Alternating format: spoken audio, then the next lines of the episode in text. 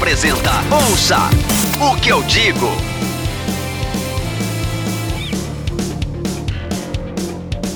Meninos e meninas, moços, rapazes, senhoras e senhores, está começando mais um Ouça o que eu digo. Eu sou o Ed. Eu sou o João Pereira. E o Lucas. E hoje a gente está aqui para falar um pouquinho sobre música, cinema, né, essa coisa maravilhosa que envolve a nossa querida sétima arte, mas não somos, a gente não vai falar de musicais. A gente vai falar de filmes sobre música, documentários, coisas relacionadas à música no cinema, porém não, fora é, a parte dos musicais, né? Quase isso. Tem, tem um filme aí que tem um, uma pitada de musical. Mas assim, é, ele tem uma pitada de musical, mas não chega a ser o clássico musical, né? Aquele. Ah, sim, é. Graças a Deus ele não é um La La Land da vida. Né? Exatamente. Já, já começamos vai... tacando pedra em coisas que odiamos, é assim. Exatamente. Mesmo. A gente já vai começar assim, antes de dar o recado da rede social, já vai começar falando, então, gente, quem gosta de musical tá errado, viu? Ah, assim, musical bem feito, musical bem feito, eu não reclamo. Por exemplo, Hamilton é um negócio muito foda. Mas La La Land não é, sabe? Então, assim. Mas tem uma galera que você falar isso perto, toma um tijolada na cara, você tá ligado? Ah, sim, é normal. É, mas antes de você tomar uma tijolada na cara, fala das redes sociais aí pra gente, fazer um favor. é os recados, né? Bom, é, todo mundo já sabe, mas vamos lá. audiograma.com.br barra podcast. Lá você encontra tudo que você precisa saber sobre o nosso audiocast, links das plataformas onde a gente está disponível, coisas que a gente citar aqui, resumo dos programas, audiograma.com.br barra podcast. Além disso, é seguir o Audiograma em todas as redes: Instagram, Facebook, Twitter, Spotify, tudo barra ou arroba audiograma. Siga a gente no TikTok, arroba o audiograma. E também dá uma olhada no apoia.se barra audiograma, nosso projeto de, de apoio, nosso, nossa, me é fala, nosso pedido de ajuda. Dois reais por mês você já consegue colaborar com a gente ajudar a manter o audiograma e tudo o que cerca o audiograma, como podcast e outros projetos aleatórios, vivendo e respirando bem. É isso aí, isso é muito importante, John. Não, não, não importa se as pessoas já sabem, já sabem dos endereços, de tudo direitinho, a gente é obrigado a falar de novo, porque vai que alguém esqueceu, alguém não escutou, né? Você já viu. Né? É, vai bom. que alguém tá chegando pela primeira vez, né? E quer saber que loucura é essa aqui, né? É, seja bem-vindo, inclusive, se você está ouvindo pela primeira vez. É muito bem-vindo a essa confusão que a gente chama de podcast aqui, mas a gente até que faz com de coração, a gente faz de tudo para fazer uma parada bem feita para vocês. Seja muito Exatamente. E se você já está vindo, já é um, um ouvinte regular do programa, seja bem-vindo novamente. Você é muito importante para a gente. A gente está precisando criar um esquema de pirâmide nesse podcast, né? Tipo, é. ó, cada, cada ouvinte indicar para três pessoas, aí essas três pessoas indicarem para outras três e por aí vai, para ver se a gente cresce, né? É, não, é, não custa nada. Você só tem que pagar uma taxa de compra de materiais inicial de R$ 4.500. depois, depois você recebe aos poucos, entendeu? em forma de produto de novo. Em forma de conteúdo. É, forma de conteúdo, né? Vamos, vamos dar um jeito, não vamos conseguir encaixar isso aí. Vamos, vamos fazer uma pirâmide do, do, do que eu digo e logo em seguida a gente vai ser processado. Mas. Ouça o que eu digo. Então, galera, é isso. A gente, a gente resolveu fazer aquela listazinha de cinco indicações de cada. Só que hoje a gente resolveu falar de filmes sobre música que a gente gosta, ou que a gente assistiu, enfim, que a gente acha legal indicar, e é isso, a gente vai fazer o que a gente faz melhor, que é falar alguma, falar alguma coisa e discorrer sobre ela de maneira totalmente aleatória, mas é isso. E o... sem grande conhecimento de cinema, né? Não, manja dele. Principalmente sem grande é. conhecimento, principalmente de cinema. De música já não é tão grande coisa assim. é, a, gente, a gente faz o melhor, mas de cinema quase zero. Mas é legal, cara, é, falando um pouco sério, que fazer esse tipo de pauta pelo seguinte, igual, igual eu falei no início, né, é, só um filme de todos esses que tem um, uma veia mais de musical, mas mesmo assim não chega a ser um musical clássico, né? O restante é o quê? São documentários, né? É, entrevistas mesmo. Um, um, dos que eu indiquei, inclusive, é quase um, um esquema de entrevista mesmo, conta de contar histórias. Enfim, de biografias, filmografias, na verdade, né, que, tipo assim, mostra muito da, do artista, que eu acho legal essa parte do, de mostrar o artista mesmo, além da música dele, as importâncias que, que o artista teve, é, as vivências que ele teve, como ele chegou ali na carreira, entendeu? O que, que ele sofreu, que, quais foram os, os êxitos, enfim, a vida mesmo do artista. Eu acho muito legal, porque muitas vezes a gente ouve no, no automático e não sabe é, realmente quem que aquela pessoa foi, o que, que aquela pessoa fez, o que, que ela passou para chegar até ali, enfim, acho esse tipo de, de, de filme muito legal. E, o John começa, né, John? Você tem bastante disso na sua, na sua, nas suas indicações, bastante documentário nas suas, nas suas indicações. É, dos cinco filmes que eu indiquei, três são documentários, né? Inclusive, um mais foda que o outro. Um mais foda que o outro. Exatamente. São, realmente, são três documentários muito bons, assim, e três documentários que vão por caminhos diferentes, né? De, de construção, de, da forma de contar a história são bem diferentes, né? Os três. Por onde eu começo? Acho que eu vou, vou começar pelo mais velho deles, que é de 2015, que é o What Happened Miss Simone, que é o documentário sobre a Nina Simone. É, é um documentário dirigido pela Liz Garbus e ele acompanha todos os 70 anos, ele faz um resumo né, dos 70 anos de vida da, da Nina Simone. Né? Todas as fases da carreira, as reviravoltas, é, histórias pessoais, conflitos que ela teve, tanto musicais quanto de outras questões.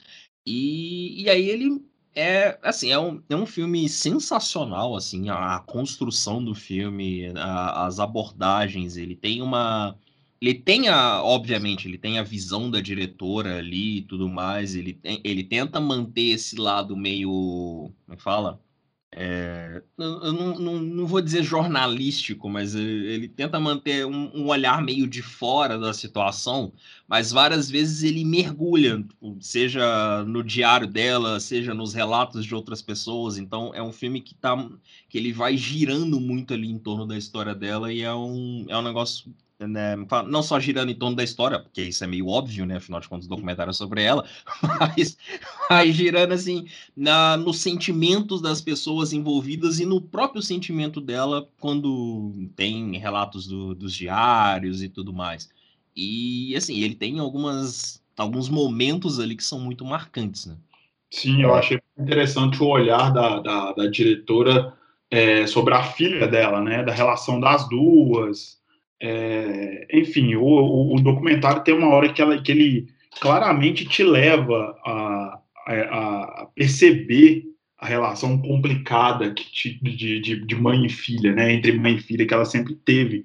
E os relatos da filha são muito fortes, né, principalmente na, na, na, na no último na última parte, né, último terço do filme ali, quando já começa a falar da carreira dela, quando ela pode dar spoiler, é que pode, né? Olha, é assim, é, é a his... é, não, não, no, no, caso, é um documentário. A história é, dela tá aí, sabe? É. Aconteceu. Acho que não tem é. problema do, do spoiler, né? É tipo isso, né? É igual, é igual quando a Netflix soltou assim, a, a, acho que foi a segunda temporada de Narcos que a Netflix soltou e colocou, né? Pois é, agora que Pablo morreu, não sei o que, aí alguém comentou no Twitter. Pô, Netflix, dando spoiler, não sei o que. Ela é um spoiler de 30 anos, entendeu? É. Pô, já venceu esse spoiler aí, mas. É, exatamente. Mas enfim, voltando ao spoiler, quando ela meio que desiste, abandona a carreira, né, para ir morar na África e tal, que ela, come, ela, ela que foi uma pessoa muito torturada durante a vida, muito abusada, né, por, por muito agredida, é, começa a virar, é, ela vira essa vilã, né, com a, com a, própria filha. Ela se deixa de ser a pessoa que, que, que é, foi abusada para virar a pessoa abusiva com a filha. E é. isso acaba causando mais uma separação entre as duas. Então, essa parte realmente me tocou bastante, sabe? Que mostra que uma pessoa que é que sofre, sofre determinados traumas durante a vida, ela é perfeitamente capaz, por mais que ela seja boa é perfeitamente capaz de reproduzir essa, esse trauma em outras pessoas, enfim, é uma coisa terrível. É. E isso Ele é vem é... muito também do, do diagnóstico de bipolaridade dela, né? É, Sim. Acho que a partir do momento que isso é constatado, é, dá para. Como é que fala? Você consegue entender o porquê dela dela tá reproduzindo certas, certos comportamentos, né? É, então, já que, assim, primeiro que o documentário é tão foda quanto pesado, né? Sim. É, a história dela é muito triste e como o John falou, é uma coisa que é muito legal no documentário, o tempo todo é, eles vão ilustrando o que está sendo dito por outras pessoas, ou até por ela mesma, com as frases do diário dela. Isso é muito legal, muito legal mesmo. E vai mostrando o diário, né, as anotações dela, falando de abuso do marido, falando da carreira, isso tudo é muito legal. E, assim, sobre as coisas que ela tinha, isso só foi descoberto muitos anos depois. Ela já era uma sim. idosa, eu acho já, né? Sim, então, sim. assim, dá para ver que a filha compreende tudo que a mãe passou, ao contrário de algumas coisas do pai, que ela recrimina muito, porque era uma questão de brutalidade mesmo, né? Não era, é. não era um problema é, exatamente. O pai ele era muito agressivo com ela, abusava dela. E o, o Ed falou dessa parte que ela vai para a África, que ele gostou muito. Eu acho que, assim, pelo menos pelo que o documentário fala, eu acho que foi a época mais feliz da vida dela, né? assim, que ela relaxou, que ela vivia sem medo, enfim. Eu é, achei muito legal essa parte também. Foi então, provavelmente a época mais tranquila, né, da vida dela, é. porque ela realmente conseguiu viver, né, sem preocupações, sem correr riscos e tudo mais, ou é. sem ter que corresponder a expectativas por conta de uma carreira, sabe? E até sem, sem muito compromisso com a música também. Dá a é, entender é, assim, ela, ela tava vivendo a vida, sabe? Era puro lazer, assim, tudo era lazer para ela, parece. É. é, muito louco, né? E assim, como toda a vida levada dessa forma, começou a pesar a questão financeira com o tempo, e ela foi acabou acabou tendo que retomar a carreira depois de um tempo. E ela retomou a carreira à base de, de muita medicação, né, cara? Porque ela já realmente já não queria mais. Então, uma frase que para mim foi a mais forte do, do, do, documentário, é uma coisa que deixa a gente muito reflexivo, né? pessoas que gostam de questionar as coisas ficam muito reflexivas. Tem uma parte que ela fala que eles não, será que eles não percebem que eu morri e o meu fantasma sustenta, que, que tem, quem sustenta as pontas, né? Quem segura as pontas. Então, tipo assim, isso foi bem antes dela ir para a África e tudo. Então, ela já vinha lidando com questões com a carreira dela bem antes disso. Né? É um negócio muito doido. E ela ainda levou muito tempo antes de resolver abandonar tudo. É, ela foi uma artista muito evitada, né, por conta dos posicionamentos dela. E, assim, uma parte do documentário que eu achei foda também é o ambiente que a filha dela cresceu, assim, né? Ela tinha, tipo, o pessoal do movimento, né, pelos direitos dos negros e tal, era todo mundo ali junto, né? O Malcolm, o Luther King, né? Todo mundo, assim, um frequentava a casa do outro. Mas é assim, aí ela passa a ser uma artista evitada, né, por muitos, por conta dos posicionamentos dela. E ela era da ala mais radical, né? Ela falava até em pegar em armas. Foda, né? ela palco. fala que ela provavelmente já teria morrido, porque ela queria pegar em arma mesmo e devolver violência com mais violência. E uma o Ed até falou da frase que mais marcou para ele. Para mim foi uma no início, para você, o que é liberdade? O que é ser livre? Ela, ah, para mim, ser livre é não sentir medo. É. Essa foi uma frase que me pegou também, assim, no, no documentário. Hum. É, é uma mulher negra, né? Foi uma criança que cresceu ali no, na década, nasceu na década de 30 nos Estados Unidos, não era um ambiente mais agradável possível para a comunidade negra, né? Muito pelo contrário. Ela até, ela até conta que ela foi fazer uma apresentação, acho que em uma igreja, né? E os pais dela tinham que ficar no fundo. Isso ela devia ter uns 10 anos só. E ela falou que aquele foi o primeiro fato assim da vida dela que fez ela entender o que era discriminação. E aí ela falou: olha, se eles ficarem no fundo, eu não toco.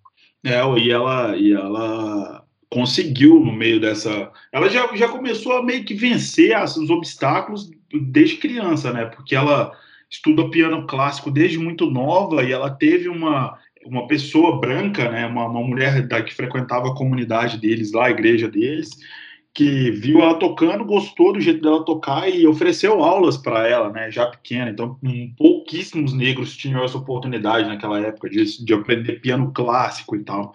E ela fala que foi a primeira pianista clássica, não sei se dos Estados Unidos ou do mundo, não sei se ela, se ela, se ela ela fala isso num momento meio confuso dela, mas ela uhum. foi uma das pioneiras, né, da, da, no negro do movimento negro que aprenderam essa uma coisa mais erudita. Né?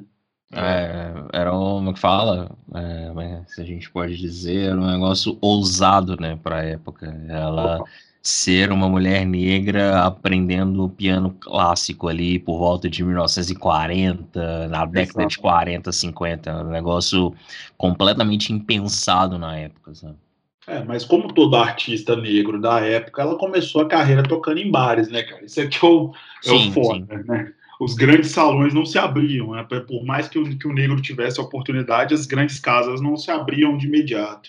Sim. Mas é, é muito, foi um documentário muito bom, cara, muito bom mesmo. Assim. Eu acho, assim, é, é, é uma produção sensacional, assim, para se você não viu, está na Netflix, é um documentário original Netflix, então pode correr lá. What Happened Miss Simone vale muito a pena ver. E é, é uma aula, além de, de todas as questões musicais, é, é uma aula de direitos civis, é uma aula de humanidade, enfim. De orgulho negro, de. Exato, também. É isso. É, eu queria fazer um adendo rapidinho, porque é um documentário gostoso de assistir, porque eu não sou aqueles caras que falam, pô, meu, eu adoro assistir um documentário. Não, assim, tem, sabe, não sou o chato que fala isso sempre, não, porque tem documentário que eu acho realmente maçante. Acho que o documentário é o tipo de, de produção que se o cara não tiver feeling, ele não consegue é. puxar o, o, o, o espectador, sacou? É, que documentário você tá sempre naquela linha tênue, né, de ser você cair para um lado chato e maçante e levar para um lado legal. Você, você tá sempre na corda bamba, né, para fazer um documentário. Então, esse vai para o lado positivo da, da classificação, se assim podemos dizer. Exatamente. É, eu, eu tinha pensado em alguma coisa aqui agora para falar, mas aí você falou e fugiu, enfim. É, se eu lembrar, eu volto nisso mais para frente. Por favor. Quer fazer uma pausa? não, não, não. Vamos em frente. Se eu lembrar, eu volto nisso. Mas tá na Netflix. Procure, veja, vale muito a pena. Ah, lembrei o que, que era. É um documentário muito bom de, de ver, mas é, é preciso ressaltar que é um documentário pesado. É um documentário que tem vários gatilhos com agressões e tudo mais. Então, é, vale vale lembrar isso para quem for ver, quiser ver e tal, só para ter isso em mente antes de começar. Exatamente. É sempre bom alertar, porque tem gente que realmente é muito sensível a esse tipo de conteúdo. Então, assim, Exato. Galera, quem tem gatilhos com agressões, com injustiças raciais, enfim, esse tipo de coisa, fica um alerta. É, vamos pro segundo da série, né? É um documentário de 2018, também um original Netflix, que é o Quincy, né? Um documentário sobre o Quincy Jones, o produtor, musicista, o dono da porra toda Quincy Jones que é dirigido pelo Alan Hicks e pela Rashida Jones, que é a filha do uma das filhas do Quincy, é, atriz conhecida de várias séries, de The Office, de Parks and Recreation, se eu não me engano, eu não me lembro qual é a outra série de comédia, se é Community, enfim. É uma atriz conhecida, um dos amores da minha vida, e, o documentário ele conta toda a história do, do Quincy Jones, desde o começo da carreira, é, como que foi a introdução na música, no jazz, como é fala, evolução do trabalho, é, traba, como é fala, parcerias com grandes nomes da música, desde ali da, da década de 50 até a parceria mais conhecida de todos os tempos, que é a do, de um certo rei do pop aí. E é um documentário, é, você falou de, de, levadas legais do documentário. É, é, um documentário que eu gosto bastante, porque ele, é, ele não é um documentário cronológico. Então ele vai e volta, tipo, ele é. tem momentos atuais ali da vida dele, e volta lá na década de 40, 50, e aí vem de novo para um acontecimento atual, e assim ele vai levando. Só que isso não fica chato, não é, não é um troço meio mal feito, igual acontece nos filmes por aí, enfim, que às vezes você se perde nessa volta, vai ao passado, vem para alguma coisa atual, volta lá atrás.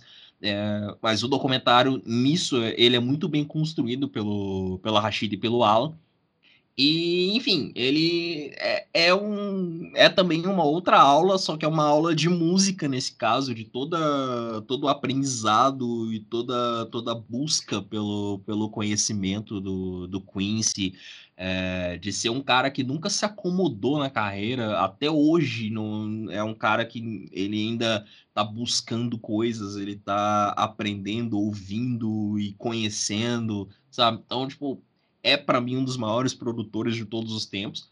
É, é, é, um documentário muito legal. E antes de eu passar para vocês, eu só queria lembrar aqui da, do comecinho do documentário, que é quando o Dr. Dre vai fazer uma entrevista na casa com o Quincy na casa dele.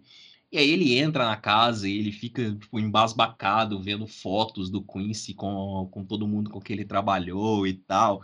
E tem uma reação que é sensacional, que é a cara dele quando ele olha para a coleção de 27 Grammys que o Quincy ganhou, que ele ah. faz a cara de tipo, porra, eu nunca, nem se eu nascer três vezes em três vidas eu vou conseguir ganhar 27 Grammys, saca? E esse cara conseguiu em 80 anos, saca? É, é, maravilhosa essa a cara, a reação do, do Dr. Dre quando ele vê os Grammys, saca? Não, e assim, uma coisa que mostra também, John, isso é bizarro. Ele ganhou 27 de 79 indicações. Sim. Assim. É quase um Grammy por um ano de vida, né, cara? Indicação. É, é quase uma indicação por um ano de vida, cara. É que é, é, aquela coisa, né? Ali de. Principalmente na, na era Michael Jackson, era tipo. A, a, cada álbum ali rendia para ele 6, 7, 10 indicações, saca? Então era um, era um negócio muito louco, né? Agora sim, também tem uma coisa. É, a gente falou muito da Nina Simone, das posições dela. Ele também é um puta ativista, conta muita coisa da vida dele. Ele cresceu num ambiente pesado também. Tanto que no início ele até fala que queria ser um gangster, alguma coisa assim, né? E ele até fala assim: é, você quer ser o que você vê. Então, era o tipo de gente que ele tinha contato, ele queria ser também. Ele fala com, na hora que ele está conversando, que para mim é uma das conversas mais legais do documentário todo, assim, quando ele está conversando com o Kendrick Lamar, é. ele fala, pergunta para ele de onde que ele é, né? O pergunta pro Kendrick, o Kendrick, o Kendrick fala que é de Compton, ele fala, não, eu nasci em Chicago, né, e tal. Chicago naquela época, ele até faz uma cara muito muito feia e balança a cabeça assim, e ele vai e repete pro Kendrick uma parada que ele já tinha falado, que ele assim, eu queria ser, eu via tudo aquilo ali, eu queria ser um gangster, mas eu postei a mão num piano e eu falei, é isso que eu quero fazer pro resto da minha vida.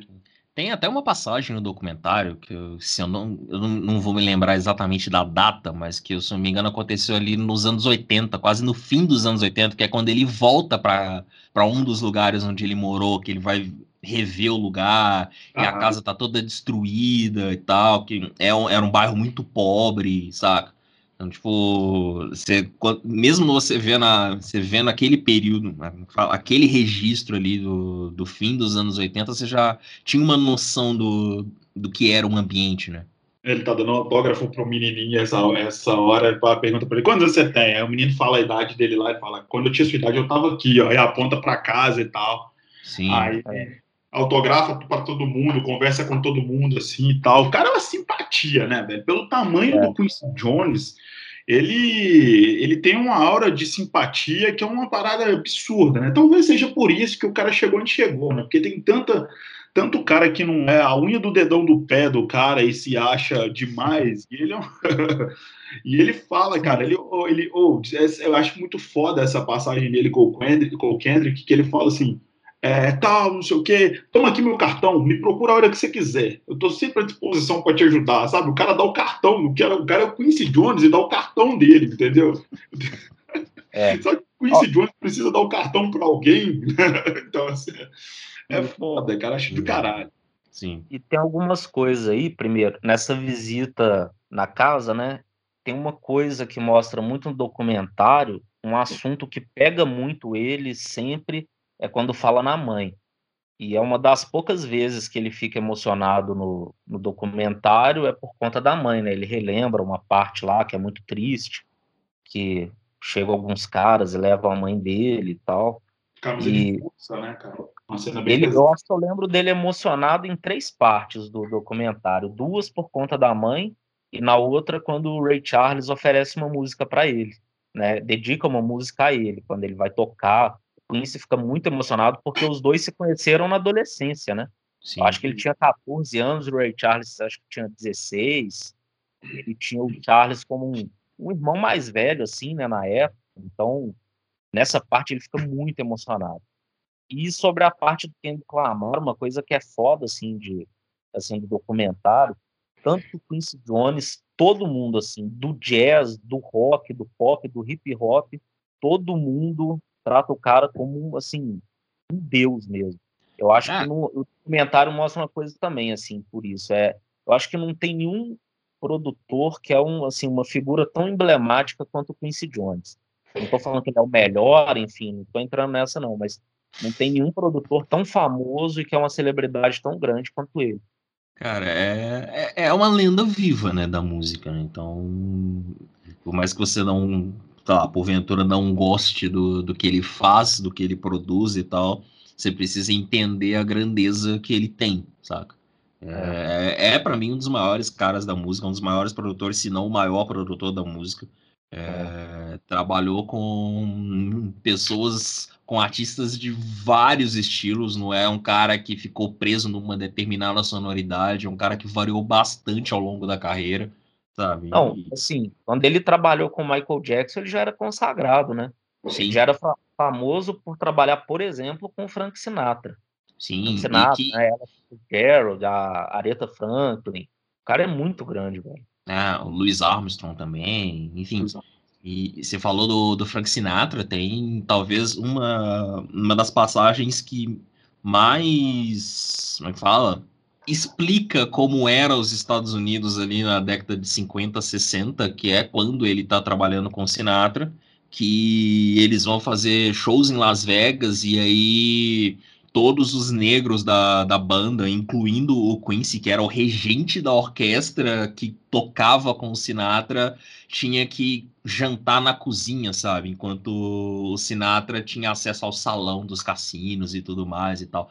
E aí o, o Sinatra disse que, tipo, que ele iria embora, que eles não iriam tocar mais se isso continuasse acontecendo. E aí tem toda uma, uma liberação para, ah, não, então tá, atrasa o pessoal, saca? E isso era, era um negócio muito comum, sabe? E, quando o Quincy estava trabalhando com o Sinatra, ele não era, já não era um desconhecido, sabe? Ele já tinha um puta background na carreira, ele já tinha feito muita coisa conhecida, sabe? E, e tipo, ali, uh, talvez o, o fato de trabalhar com Sinatra ali naquela época era quase que um reconhecimento por tudo que ele já tinha feito na carreira, sabe? E, é. e, aí ele ainda era tratado como um negro marginalizado, era vítima de racismo claro, sabe? Tipo, não pode se juntar, não pode ficar na mesma área que os brancos e tudo mais, saca? O Sinatra convidou, ele foi convidado pelo Sinatra para Exato. no regente da, da orquestra Isso. dele, justamente porque o cara era absurdo já naquela época, né? Ele já era, ele já era muito bom no que ele fazia. É, o Jordan falou assim, que tudo que ele estudou e tal, ele era um cara muito inquieto que nunca ficou preso, né? Um único estilo. Tanto que ele vai para a França estudar com uma mulher também, ele queria aprender coisas novas. É, agora, assim, uma única coisa que eu achei que faltou nesse documentário, uma pode ser que eles tenham procurado, mas não tenham conseguido, que foi, assim, talvez procurar é, parentes ou amigos do Michael para falar sobre o Quincy. Isso eu fiquei muito curioso, para mostrar o olhar, assim, porque o Michael foi o mais importante, o mais é, ou pelo menos o mais marcante assim da carreira dele, né? A parceria mais famosa.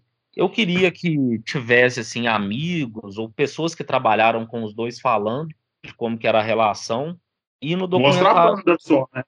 É. Mostrar, mostra a reunião da banda no estúdio, então inclusive o Paulinho da Costa, que é o Isso, cara que vocês comentaram um tempo atrás, tá também no, no nessa Sim. reunião, mostra a banda original do é. do, do Off the Wall e do, do Thriller, parece ensaiando. Eu não tenho certeza se ele estava, no Off the Wall é certeza. E assim, hum. eu uhum. também senti falta, eu queria que falassem como que foi quando eles romperam. O que que motivou, se, se era só uma questão musical, se a relação já não estava muito boa mais. Eu sou capaz Enfim. de chutar, cara, que é para fugir da polêmica. Talvez tenha sido para fugir da é, polêmica. Pode ser também. É, cara... todo sólido, né, cara? Ele morre, é um documentário igual o John falou, ele vai e volta o tempo inteiro, ele não perde a mão hora nenhuma, sabe?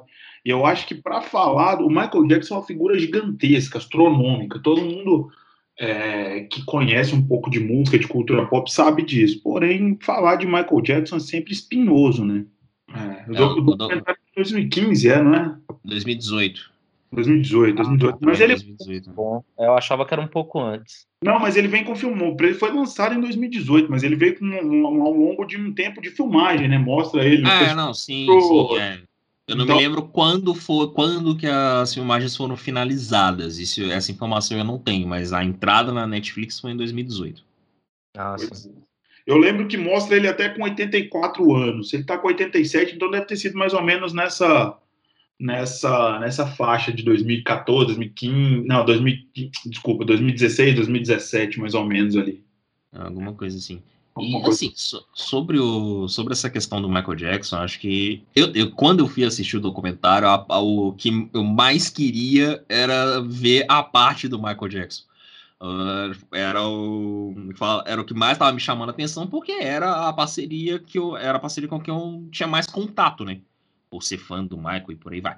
É, mas eu, eu até entendo o fato dela, dela não passar tanto pela, pela era Michael Jackson, porque era é o período mais conhecido ali, é o período que, que o Quincy Jones esteve mais em evidência, sabe? Então, tipo, é, por que falar disso de novo, sabe? Deixa eu é. voltar aqui e dar um foco em outras histórias que são igualmente importantes para a construção da, da lenda Quincy Jones, sabe?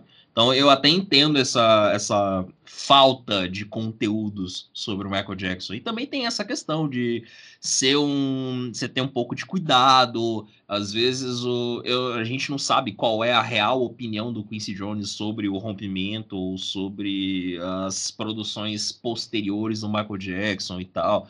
Eu sei que, tipo, eles continuaram mantendo uma relação amigável, mas distante, sabe? Eles não eram mais aqueles grandes amigos de se ver todo ano e tudo mais, sabe? De um ligar pro outro, aquelas tretas assim, sabe? Era uma relação amigável distante. É, na verdade, era uma figura quase que paterna, né? Eles mostram no documentário, assim. Ele Sim, é. O... durante um certo período. É, o Quincy praticamente adotou o Michael Jackson como filho, né? Pra, é. né, né nessa era off the wall bad, do off the wall até o bad, fala, ele teve essa, esse, esse cuidado de, de cuidar, de gerenciar a carreira, de ajudar, sabe? Só que aí tem, tem outros pontos também, né? Um negócio que a gente vai entrar aí no futuro próximo, dando spoiler, é, tem, tem outras questões também, né? Que aí partem mais do lado do Michael Jackson também, né? É, aí toda relação desgasta também, né? Isso. E dois é. caras muito profissionais, deviam cobrar muito. É, não deve ser fácil. Ah, e chega um tempo também que você quer mudar, né? E, é. pô, você não, pegando, por exemplo, Dangerous, você não, não dá para imaginar o Quincy produzindo Dangerous como o Dangerous saiu, sabe? É, é um negócio que não combina, sabe? Sim. Mas enfim, é, acho que é isso. É, vale muito a pena ver o Quincy. Tá na Netflix, é um original Netflix. É um baita documentário, mas não se perca na quantidade de filhos que o Quincy tem, que o Quincy fez ao longo da vida, porque são muitos. É, até algumas relações um pouco problemáticas ali com, com algumas mulheres e tudo mais, mas vale muito a pena ver. É, é um documentário muito interessante e acho que traduz bem o, o que o Quincy representa para a música. É, o, e assim, ele teve algumas polêmicas, mas não nem de longe, assim, pelo menos o que o documentário retrata, ele foi um cara abusador, um cara que fez coisas horríveis, assim, com, com as ex-mulheres, não. Ele só tinha uma vida de artista, né? Não, é. É, uma vida clássica de artista que todos nós conhecemos, que é um cara que tinha uma esposa em casa, porém o cara tocava na noite, o cara tava aí, então ele teve vários amantes, esse tipo de coisa, mas é, com a primeira esposa, principalmente, foi isso. Com a segunda já tiveram outras questões. Ele ficou. Eu fiquei de cara que ele ficou doente muito novo, né, cara? Ele teve dois aneurismas. Que, Sim, dois morreu, né? Cara, coisa que não comentou. Na época que estava sendo gravado, ele também estava passando por. Ele passou por alguns problemas sérios também, né? Sim, sim. teve que parar de beber, né? Parece que ele fazia uso de álcool constante, ele teve que parar de beber porque teve é. problemas cardíacos também, de novo, né? Umas séries. O documentário mostra tudo, mostra ele lá, todo fudido no, no hospital. Cara, e foi na década de 80, 70, 80 que os procedimentos médicos eram menos evoluídos do que são agora. Tipo assim, ele fala na parte do documentário, né, que o médico ele tinha 1% de chance de vida. Eles abriram a, o, cérebro, a, o crânio, né, para chegar ao cérebro para fazer uma desobstrução, né, para tirar um pouco do, do que estava pressionando, do inchaço que estava pressionando deu tudo certo. Aí, na hora que ele acordou, o médico falou: tem uma, uma boa notícia que você tá vivo, uma notícia que a gente descobriu outro do lado esquerdo, do outro lado, que eu não sei de qual que é, né? Do outro lado, e vamos ter que abrir de novo daqui a três meses. Então, o cara passou por uma situação que os réis mortais teriam dificuldade de lidar. E o cara passou por isso e continuou brilhante na carreira dele. Então, o cara é Sim. diferenciado. Ouça o que eu digo. Seguindo, né? A gente já tá ganhando muito tempo aí. vamos, no nosso tempo. É, vamos no nosso tempo. Cinco horas Fazer só para editar eu sei depois. Mas assim, é. eu, posso, eu vou dar uma opinião rápida aqui para não alongar mais ainda, mas é, vamos, os documentários exigem mais, mais, mais assim, profundidade nos comentários. Os filmes não vão ter tanto isso, não. É, é. justo. É, bom, aí os próximos três filmes que eu tenho para indicar são de 2019. É, vou começar pelo, pelo mais polêmico deles, que é o Yesterday, que está disponível no Telecine Play, que é basicamente uma comédia romântica onde é, as pessoas vivem num mundo onde os Beatles não existiram. É, só para explicar o contexto, o, o personagem, o Jack, ele sofre um acidente. Né? A, antes do acidente, os Beatles existiam, tudo tranquilo e tal, beleza. Aí ele sofre um acidente e quando ele acorda no hospital, ninguém mais sabe da existência dos Beatles. Tipo, é, ele é, é como músico, se... né? Não tá é. conseguindo é. fazer a carreira decolar e tal. Isso, é, ele é músico e tudo mais. E aí ele acorda num mundo onde ninguém nunca ouviu falar dos Beatles, como se tivessem deletado completamente a história dos Beatles da cabeça de todo mundo, sabe? Ou de quase todo mundo. E a partir daí a história se desenrola, porque ele lembra de tudo, ele sabe o que é a importância dos Beatles, as músicas e tudo mais. E a partir daí a história vai se desenrolando. Se eu contar, vai ser spoiler, é meio foda, né? Então, é, é nesse filme tem spoiler, não, não vou me aprofundar muito. né? uma coisa que pode ser, que tem uma coisa que pode ser um spoiler: os Beatles existiram, viu, gente? É, os Beatles existiram. Mas e aí, o filme estreou em 2019, é, tem a direção do Danny Boyle, e no elenco tem o Ramesh Patel, que faz o personagem principal, o Jack, tem a Lily James, tem a Kate McKinnon, que é uma, uma empresária, mandona e tal, e tem o talvez o principal ator do filme, que é o Ed Sheeran, que faz o próprio Ed Sheeran.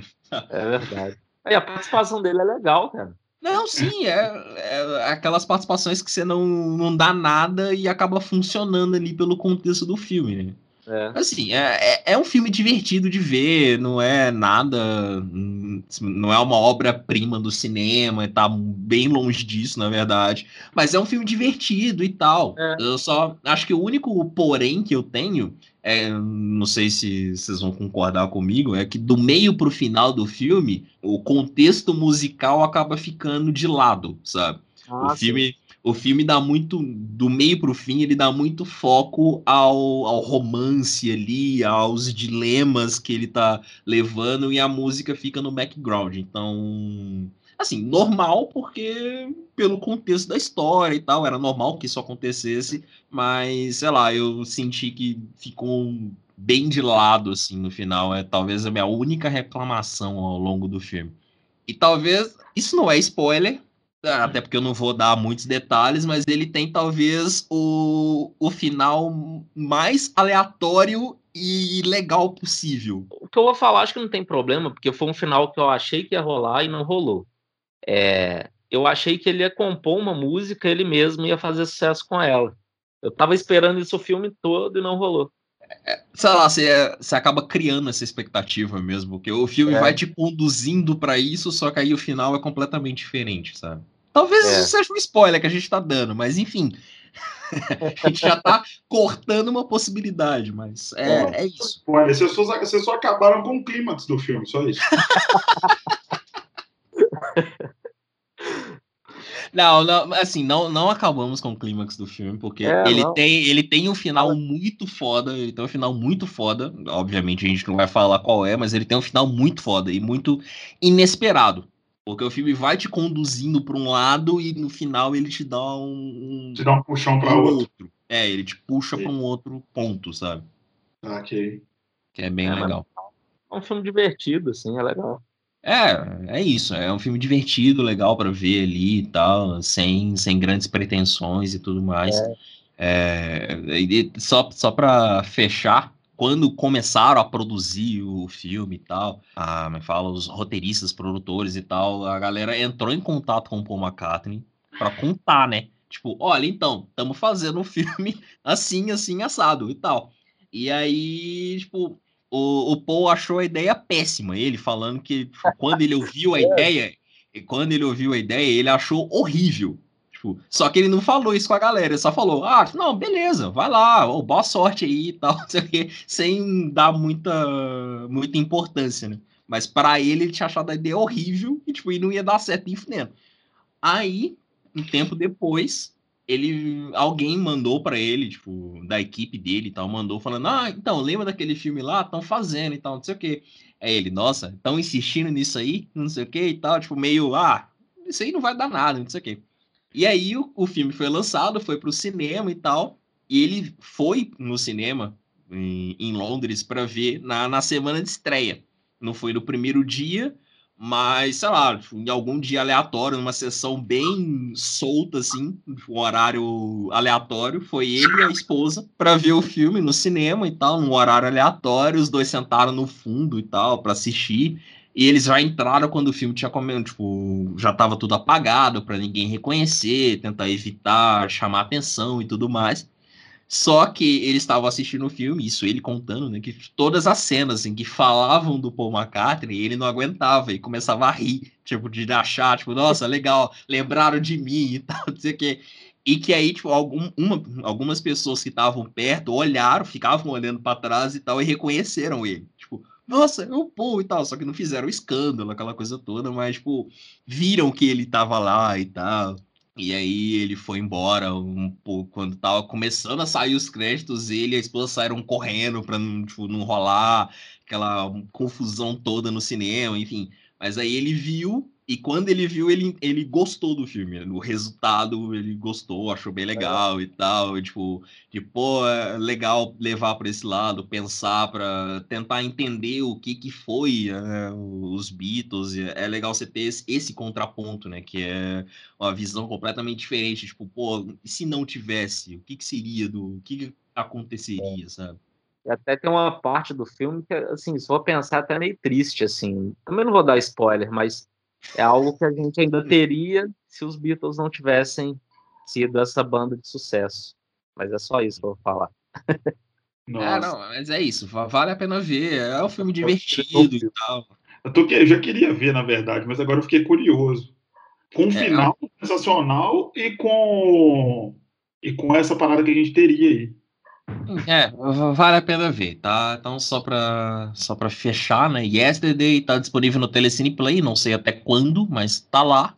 Se você tiver Telecine na sua casa, você consegue logar com as senhas do seu, da sua TV por assinatura e assistir. E se você não tiver, você pode assinar, tem 30 dias grátis aí disponível, enfim, vai lá. E isso não é merchan no Telecine Play, só para deixar claro. Uh, o, é. bom, o quarto filme da lista também está no Telecine Play, já continuando o merchan. Não, eu vou fazer só um comentário rápido. O Amazon Prime você paga 10 reais por mês para ter acesso a conteúdo nenhum, praticamente. Né? Porque os filmes que eu achei que estavam no Prime não estavam mais, e os que estão estavam num catálogo separado, que você tem que pagar um valor à parte. Eu não consigo entender essa lógica, não. O Telecine, pelo menos, é um pouco mais caro, mas te, te dá um catálogo aberto, né? Problemas, problemas. Alô, alô, como é que chama, velho? O, o, o, bilionário lá, esqueci o nome dele. Jeff, Jeff Bezos, Jeff né? Bezos. Alô, Jeff Bezos. Vamos melhorar isso daí, hein, cara? Por favor. É, vamos vamos- tirar- resolver esses vou probleminhas. 10 reais. Vou tirar meus 10 reais mensais da sua conta, hein? Certeza que ele vai ficar com o É. cabelo em pé por isso. É, vai- vai fazer, vai fazer muita cabelo. falta. Continua, John. Bom, o quarto filme da minha lista também tá no Telecine Play, e é o Rocket Man, né? O, o filme barra, filme meio musical, meio, é, como dizer, É um autobiografia, é, é um, é um filme biografia ou não? é, é o filme biográfico do Elton John, é, que estreou no ano passado, né? Veio ali na esteira do, do filme do Queen, que a gente deixa pra lá. Vocês também Ok. acharam o filme do Queen rapidão? Só, vocês também acharam Ah. o filme caricato pra caralho? Cara, eu, Eu achei Eu um tenho- caricato, meio, meio. Do início Então. até parecia que, tirar, que queria tirar um certo sarro da cara do, do Fred Mercury, de certa forma. Ah, e- Isso eu, eu não não sei se eu concordo, mas eu, eu até gosto de algumas passagens do filme, mas eu tenho dois problemas muito sérios. Primeiro, que o filme parece um clipe, um clipe gigante, porque são trocentos cortes de cena ali, você fica meio louco com o negócio, É, porque isso vai, é volta, tal, tal, não sei o quê. É muito, muito estranho de ver. E o meu segundo problema é que ele não é um filme biográfico. Ele é uma Não. invenção, né? É caricato pra caralho. Não- É, ele não, não segue a ordem cronológica das coisas. É, tem, eu acho isso um problema. Ah, a gente quer contar uma história do, do Fred Mercury, não sei o que É. e tal. Ok, conte a verdade, conte o que aconteceu. Não, não vai fazendo arremendos, puxa, mudando as coisas de data, sabe? É um filme que se encerra na, na apresentação do Live Aid, sendo que, tipo, tem coisas no próprio filme que aconteceram depois da apresentação do Live Aid. Ah, É, é pelo amor de. Deus. Eu acho. O que eu isso eu achei acho foda no filme, assim, foram os atores, as escolhas, assim, e tava todo mundo muito perfeito, né? Eu até curti a questão de contar só uma parte da vida dele, porque contar tudo era impossível, velho. É, Você não, eu até entendo. é um cara que nasceu numa ilha, na... uma ilha não, né? Mas agora eu não lembro se é uma ilha, na África. Teve uma criação diferente pra caralho, passou por um ritual de mudança pra vida adulta. Acho que ele tinha 6, 7 anos, aí fez uma viagem de 2 mil quilômetros, sozinho, né? Pra ir pra um colégio interno. A vida muito louca, velho. Não dá pra você contar em duas horas, né? A pau. É, Mas dá. essas, essas coisas que o John falou são bem verdade mesmo. Ele nasceu na Tanzânia. Não, Ilha de Zanzibar. Ah, é, pois é. Então, tô- Ah, Foi, foi isso aí que eu tava pensando mesmo. E assim, tem- o John até falou que tem muitos cortes. Tem uma cena, eu vi o diretor lá falando que se pudesse ele cortaria, ele faria toda de novo, porque sempre que ele vê, ele fica nervoso. O Tanto Cara, de corte, ah. eu acho que é quando eles vão conversar com o empresário, a primeira vez. Isso, a. Como é que fala? A primeira visita na gravadora. Mano, É, aquela todo- cena deve ter um, co- é um corte a cada dois segundos. É, bizarro aquilo. É bizarro. Ilha Zanzibar, atual Tanzânia. na hora. Só pra Mas aí depois eu vi uma matéria contando isso. Eu falei, velho, que coisa terrível. Mas É na hora, bizarro. eu confesso, assim, passou despercebido. Nossa, eu, eu fiquei real incomodado vendo o filme ali. Porque é, é muito, muito corte, muito corte. Só para fechar esse aqui, que nem, era, nem, nem de cada indicação dele a gente teve, né? E a gente tá falando no filme, porque eu puxei. Mas a ilha de Zanzibar é a atual Tanzânia, tá? Só para falar que eu não tô errado. Então tá explicado. Tá todo mundo certo e é isso aí. Certo. Bom, mas se você não viu, não precisa ver o filme do, do Fred. Fred Mercury, é. Deixa pra Mas- você. Até pra criticar é bom também. Viu outra É, é, outra coisa. Queen, ouve, ouve, ouve os discos do Queen. Mas, enfim, vamos, vamos voltar ao Rocketman aqui. É, igual eu falei, o filme estreou no ano passado. É- ele é dirigido pelo Dexter Fletcher e é estrelado pelo Taron Egerton, que, assim, foi, foi uma atuação que também me chamou a atenção, até pela vibe musical do filme. E de dele tá cantando algumas músicas e tal. É, é, é uma atuação bem foda, assim. E só para não dizer que o Elton John não estava envolvido, ele era o produtor executivo do filme. Ele ajudou no roteiro, que foi escrito pelo Lee Hall, e o marido dele, o David Furnish, era um dos produtores também do filme. Então, ele estava diretamente ligado a, ao filme, todo, todo o contexto ali, tudo que foi abordado, teve, um, teve a ajuda do, do Elton John. E, e é isso, é, é um filme que conta a história dele, só que não é um. Não é um documentário, obviamente, não é um, não é um filme sequência, quer dizer, é um filme sequencial, mas ele tem como ponto de partida o período que o Elton John esteve na reabilitação, que é o, o período de mudança de vida do Michael, ja do, do Michael Jackson. que, é, que, é, o período de mudança de vida do Elton John, né? Que é o pós e o antes e o depois da reabilitação, que é, é uma forma de você definir bem a vida do, do Elton John. E esse é esse processo de, de reabilitação que, que acaba costurando o filme, né? Que faz o. que volta lá no, no começo, quando ele começou a se envolver com música, quando ele conheceu o, o Bernie Taupin, que também é bem interpretado né, pelo, pelo Jamie Bell.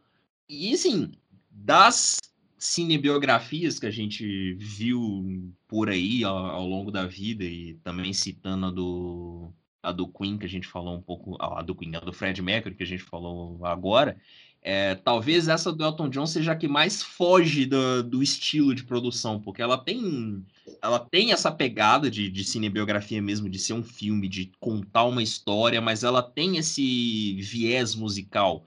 Então você está no meio de, um, de uma cena que tem tudo para ser um negócio sério e aí entra uma música, uma superprodução é. e e pessoas dançando e tudo mais, você fica, caralho, que coisa louca. E aí do nada acaba aquilo e já volta para um negócio completamente de filme mesmo, de, de cena de filme e tal. Então, tipo, é um filme muito bem construído, sabe? E, e essas cenas, né, de musical, não é um negócio clichêzão que, tipo, ah, agora vai entrar uma música aqui, ó. Sabe? Que é um negócio que acontece pra caralho em La La Land, por exemplo, sabe? Que é, tipo, você sabe quando as músicas vão entrar no filme, você já fica esperando por aquilo. No, hum. no Rocketman não tem isso, sabe? Elas aparecem ali, algumas bem com cara de musical, outras com uma pegada completamente diferente. Mas, assim, é um filme, é um filme muito bem construído. Eu gostei bastante do, do filme. Não era o que eu esperava inicialmente. Eu lembro que eu, que eu assisti esse filme pela primeira vez no cinema. E aí eu saí do cinema meio tipo, nossa, não, mas eu, não era isso que eu tava esperando, sabe? Tipo, não, não era isso que eu queria, sabe? Que eu tava imaginando que eu ia ver. Só que aí depois, processando e tal, e aí vendo de novo uma segunda vez, tipo, pô, esse filme é muito bom, muito bom mesmo. Eu não vi esse aí. Eu tenho que assistir. Os dois últimos que você falou, eu nem comentei porque eu não assisti ainda. Eu não tive tempo de ver. É, mas vale, vale a pena ver. Até mesmo pela, pela carreira do Elton John, sabe? P pela forma como as coisas aconteceram e tal. É tipo, ele não é. Assim, ele não é um filme muito profundo nos problemas, na, nas. Como é que fala? Nas polêmicas, né? Que, que envolvem o Elton John, até por ser um filme onde ele era o próprio produtor executivo, era natural que ele tentasse blindar algumas coisas até para tentar contar uma história fluida ali, né? sem, sem grandes problemas. Mas, mas é um filme que mostra muito da vida dele, né? É, uma coisa que eu achei legal foi a do parceiro musical lá dele, o cara que faz as letras, né? O Porque é, um, é, uma das parcerias mais, assim, é, como é que eu vou dizer? Que muita gente não sabe que é parceria. Sim, né? Muita gente sabe dele, isso é legal, porque o cara parece que ele não tá nem fudendo. O negócio é, dele não, é viver tá a vida de dele tranquilo mesmo. Deixa é. o Elton John pegar a parte ruim da fama e ele ganha dinheiro pra caralho e leva a vida dele numa boa. Sim. Um cara parece ser muito legal. Sim, e são pontos completamente diferentes, né? Se você for comparar o Elton e o, e o Bernie, eles é. não. É, é sabe, é, você não consegue imaginar os dois juntos, sabe? Porque são estilos completamente diferentes, comportamentos diferentes, é, formas de pensar diferentes, só que os dois se completam musicalmente, né? Em, em, questão de amizade também, tudo. E até hoje os dois são parceiros. O, o Bernie Taupin e o Elton ainda estão escrevendo músicas juntos, então é, é, é uma, um ponto muito foda ali do, do filme. Aí. Bom, para fechar minha lista, né? A gente já tá um bom tempo falando aqui, né? Eu vou pro filme. Novo se resume a isso, a gente ficar um bom tempo falando. É porque ainda tem muita coisa para ser falada, né? Então. É. A gente curta as nossas, mas é que a sua valeu mais a pena, John. Os documentários, assim. Foi pra caralho, João. A nossa, a nossa dá pra encurtar porque a gente escolheu coisa mais, mais clichê. Você escolheu umas paradas muito doidas, cara. Eu e Ed não tem muito conteúdo, não, cara. Você que é. o- Que bosta. Fala sério. A gente empobreceu a parada. Você enriqueceu, a gente É. empobreceu a parada. Isso, carrega esse podcast nas costas, John. Tá, até parece. Bom, mas o último filme da, da minha lista é o mais recente deles, que é o Mystify, o documentário sobre o Michael Hutchins, vocalista do Inexus, que também estreou no ano passado, um pouco mais pro fim do ano passado. Ele é dirigido pelo Richard Lowenstein, que era amigo do, do Michael, já dirigiu vários clipes do Inexus ao longo da carreira. E, e, bom, é, é um documentário sobre o Michael, sobre toda, toda a história dele como músico, como pessoa criativa, como pessoa familiar também. É, só que o, o documentário tem uma, uma pegada diferente, porque ele é todo construído a partir de imagens de arquivos e entrevistas, tipo, antigas do, do Michael, de pessoas que se envolveram com ele, e, e alguns relatos ali são, como é fala, foram produzidos realmente pro documentário, né? Boa parte do filme foi construída ali com material que já existia, né? Material que já estava aí há muito tempo, né? Entrevista para canal de TV, entrevista para revista e por aí vai. É, registros de viagens Ah, pessoais e tal. Pessoais, né? Bastante arquivo pessoal. Achei Sim, bastante. tem muito arquivo pessoal do, do Michael ali. As Então, tipo, mais gostei, inclusive. Sim.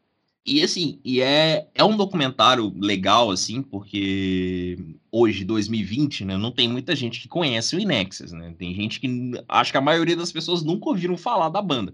Mas é uma banda australiana que fez um puta sucesso nos anos 90, no começo, fim dos anos 80, começo dos anos 90. A banda que tipo, transcendeu a Austrália. Era uma banda que era rivalizada com o U2 ali no começo dos anos 90. As duas bandas eram, tipo, pelo menos por tabloides e revistas e críticos musicais, criou-se essa rixa entre o Inexus e o U2, sendo que o Bono e o Michael eram grandes, eram grandes amigos. E a banda, da noite pro dia, se assim podemos dizer, e o documentário aborda um pouco disso, a banda começou a entrar numa decadência. Tipo, os discos não começaram a fazer mais sucesso, a banda não teve mais a mesma visibilidade que tinha antes. Então, tipo, de banda que tipo, era colocada no mesmo pedestal que o U2, eles viraram uma banda que fazia, que fez um reality show para achar um novo vocalista, sabe? Isso aí num, num pós-Michael, né? Mas enfim, teve uma carreira solo que não fez tanto sucesso, né? Quanto. é verdade, ele tentou uma carreira, né, paralela ao Inexus, mas não, não deu muito resultado. Mas era, era também um pouco da, da viagem dele, né, da vontade dele de fazer outras coisas que o Inexus não permitia, né, na época, né. Cara, sabe que eu gostei bastante do, do, do- da personalidade dele? Era um cara sensível, né, velho? É, Gostava da, da literatura beat, era muito ligado a, ao, ao- aquela literatura mesmo, né? Bukowski, o Allen Ginsberg e por Sim, aí vai. Ele tinha muito contato com o meio artístico e, enfim, era um cara, um cara letrado, um cara sensível, Cara, bastante. parecia ser um cara extremamente querido, assim, por todos. Todos, cara. Família pra É, caramba, né, velho? Todo mundo que, que falou dele falou com, com, a, com idolatria até na voz, né? Todo mundo gostava muito com muito carinho, assim, né? Todo mundo parece que gostava muito dele, não tem muitas ressalvas. E assim, é um Não. documentário com uma parte muito triste também, velho. Assim, esse. Eu acho que foi o que eu mais gostei, velho. Porque é uma Sim. banda que eu não conheço tanto também, me deu vontade de conhecer mais. E. Nó, que puta figura, assim, parece que ele foi. Eu tô, tô realmente querendo pesquisar muito da banda, por É, conta e- desse documentário. E, tipo, e ele sempre foi um cara muito criativo, né? Desde o, desde o começo, né? Até- Antes até do Inexus, ele sempre foi um cara muito. É, é foda você usar a, frase à frente do seu tempo, mas é, é meio clichêzão. Mas ele sempre foi um cara muito ligado nas coisas e que buscava conhecer coisas, ler coisas e ele levou muito disso pro Nexus. O Nexus é uma banda pop, é uma banda pop como era o, o U2, sabe? Como é o U2, né? O U2 ainda tá vivo. Mas, é, sabe, é uma banda pop, mas é uma banda que transcendeu muito, sabe? É uma banda que tinha saxofonista, sabe? Como dentro da formação original, sabe? Então, tipo, é, é uma banda muito legal, uma banda que eu gosto bastante, que eu aprendi a gostar muito por causa desse documentário. É uma banda que eu conhecia, mas conhecia pouco, e o documentário me, me fez aprofundar mais na banda. E, e assim, é um documentário que ele é. Além dele mostrar todo esse lado família, esse lado amigo e tal do, do Michael, ele enterra uma das teorias mais bizarras que existia em torno do Michael, que era a morte dele. Que... Ah, sim. Isso eu queria muito te falar, é, inclusive. Então, para muitos, né, a, até hoje existe essa, essa teoria, ela ainda não foi completamente desfeita, né? Mas para muitos ele teria morrido por asfixia, por asfixia erótica e tal, ele estaria, estaria transando com duas pessoas ali no hotel e teria morrido. Só que uh, o documentário e tudo, tudo que aconteceu ali no. Fala, nas, semanas, meses antes ali do, da morte. Até anos, né, John? É, até anos, se for parar para pensar, né? Até anos. Do, do acidente lá que a coisa desandou, né? É, sim, eu acho que o acidente é o, é o ponto-chave, né? O acidente é. é. o, é o que muda completamente né, a, a personalidade dele, né? Ele é. era uma pessoa antes do acidente e se transforma em outra, né? Depois, né? Só para só contar, né, já que a gente entrou nessa, em 92 ele estava na Dinamarca, estava em Copenhague com a namorada dele na época, a Helena Christensen, que era uma modelo famosa da Victoria's Secret e tudo mais, que também é um outro ponto importante, ele namorou com as pessoas assim sensacional, era o galã da música, né? Mas, é. enfim, é, teve, teve relacionamento com a Kylie Minogue e tal, enfim. Mas ele tava com a Helena em Copenhague, andando de bicicleta, e aí ele se envolveu numa treta lá com o taxista, e o taxista saiu do carro, foi bater nele, bateu nele, e na queda ele bateu com a cabeça no, no meio-fio e tal. E foi pro hospital, aquela coisa toda, de, ah, de dar pontos, de inchaço, aquela, aquela treta toda. Só que essa queda acabou causando danos cerebrais nele. E essas sequelas geraram uma bipolaridade, essas sequelas causaram, de, tempos depois, perda de olfato e de paladar. Então, tipo, aquilo destruiu a vida dele, né? O, o acidente mudou completamente a vida dele e tudo o que aconteceu no pós, né? Então, é, é talvez o ponto-chave ali, né? De mudança de comportamento isso claramente se refletiu na banda também, né? Tipo, dele já não conseguir ter mais uma relação boa com, a, com os caras da banda e tal. É, da banda tá entrando num declínio, tem o.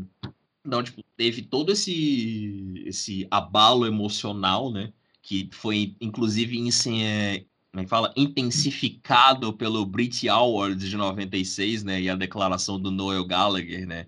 A é. famosa frase os que já eram não deveriam entregar premiações a nós que somos o futuro, sabe? É, é um o... né, velho? É, o, o Michael tava no palco para entregar o prêmio e chamou, né, para entregar o prêmio pro Oasis e aí chamou o Noel e o Liam no palco, eles subiram para receber e aí o Noel mandou essa frase, saca? E tipo, e, e essa frase para ele foi meio que não dá nem para dizer que é um balde de água fria, né? A, a frase foi, tipo, devastadora, né? Basicamente. Né? Ela real jogou por terra ali tudo que ele ainda acreditava na banda e tal. Aquilo bateu muito para ele. Tanto que depois do desse fatídico Brit Awards, é, a banda não lançou muita coisa e ele se voltou totalmente para sua vida pessoal, né? Ele tava casado com a Paula Yates, que era ex-mulher do Bob Geldof, enfim, era um rolê, e aí ele estava voltado ali para a vida pessoal, teve a filha dele, que tinha nascido também em 96, é, tinha toda uma cobertura da, da imprensa britânica, porque, né, a, como o Bob Geldof já era um Sir naquela época, a, separação da Paula foi, foi tipo, o assunto, né, naquela época, né? Então, a relação da Paula com o Michael era coberta de todas as formas negativas possíveis pela, pelos tabloides britânicos. Né? Eram todos pró-Bob Geldof, que era o cara, o Sir e tudo mais. Então, enfim, é, é um documentário que conta bem esse todo esse processo né, de, de construção da, da pessoa né, do Michael, de toda, todo lado positivo e depois todo lado negativo pós-acidente, né? Então, e é um documentário muito bem feito, né, pelo, pelo Richard Lowenstein. Uh, todos os todas as declarações, a montagem do documentário é um negócio muito bem feito. Ah, eu gostei bastante também. É assim, do, do, daquela questão de, de documentários serem filmes difíceis de assistir, esse para mim, é assim, apesar de eu ter assistido ele todo e gostar e tal, é o que vai causar mais estranheza de quem for assistir, quem não for acostumado a assistir documentários, né? Se, se é que isso é comum hoje em dia, mas tem gente que não é acostumado por, exatamente pelo que você falou, né? É um filme conduzido quase que 100% por, por áudios de, de arquivos que já existiam, entrevistas, bastante imagens é, imagens pessoais, enfim, é um documentário construído de uma maneira completamente diferente dos outros dois que você, que você indicou. Mas é muito bom também. Principalmente porque o Inexus é uma banda, igual você falou. Hoje em dia, pouquíssima gente sabe dizer alguma coisa sobre o Inexus, né? Então, assim, é, é legal que é uma porta de entrada para uma banda bem legal, que inclusive vou conhecer mais coisa dos caras também, que eu não conheço tanto. É isso? Bom, é, é, eu acho que é isso. Então, só, só para fechar, o Mystify tá na Netflix. Tá? Não é um original Netflix, mas está lá na Netflix. Então, se você está ouvindo esse documentário e gostou da, da ideia, corre para assistir, porque talvez ele possa sair do catálogo em algum momento da vida. Mas vai sair daqui a pouco. vai sair daqui a pouco. A Netflix faz isso. É, três meses. É, como, como não é original Netflix, então corre para ver, tá lá ainda, mas vale, vale muito a pena ver. É, é um documentário bem legal, apesar dessa, dessa construção um pouco diferente, mas ele é um documentário bem legal de assistir. É, Vai entrar Scooby-Doo no lugar dele daqui a pouco. Ah, mas Scooby-Doo é, é top 3 eterno da Netflix. Eterno, eterno. Entrar outro Scooby-Doo. Mas é isso, galera. Vale super a pena assistir. Ouça o que eu digo. Lucas, preparado? Então tá, vou começar pelo que eu acho que eu vou mais falar e pelo que eu não gosto, que é o do Cazuza. é, não, não, pelo seguinte. Por que, que você não gosta do filme do Cazuza? Então, vamos lá. Quando esse filme saiu, é, que ano que foi? Que eu não lembro. Lá por 2005, será? Ah, provavelmente. Deixa eu, deixa eu procurar aqui e vai falar. Então, nessa época, Cazuza... 2004. Artista, 2004, né? A então, do, era do mais rápido que a minha. Eu era muito viciado mesmo no Cazuza.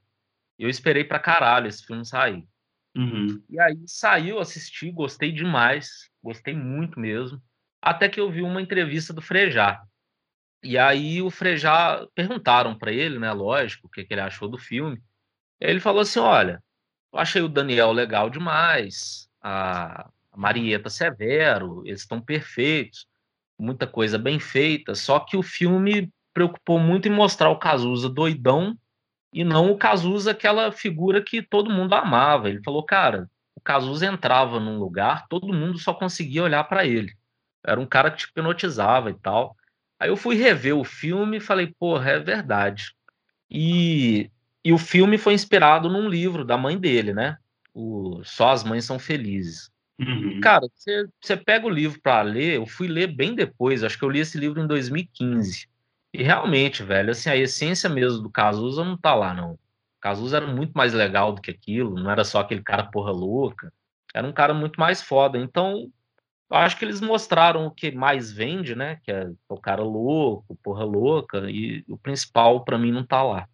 É, eu concordo com você em várias, vários aspectos. O filme só, o filme 90% do filme é mostrando o Cazuza porra louca, porque eu acho que a galera É, quem, quem, dirigiu o filme? Outra, outra pergunta para Deep Web. Quem foi o diretor do filme? Porque se o filme foi baseado no livro da mãe dele, ele teria que ter um foco mais no, no nesse Cazuza mesmo. Porque dizem que o Cazuza era um, realmente uma figura iluminada, né, cara?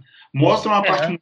É, mostra como, é que, como era a carreira dele. Ele sempre foi um cara muito talentoso, né? Ele é, para quem não sabe, o Cazuza é filho de um grande empresário do ramo e nunca precisou disso para é lógico que sempre tem uma porta ou outra que se abre, mas assim, ele sempre teve um talento muito maior do que o sobrenome do pai, entendeu? Então, assim, teve várias. O relacionamento dele com o pai, inclusive, era muito conturbado, enfim.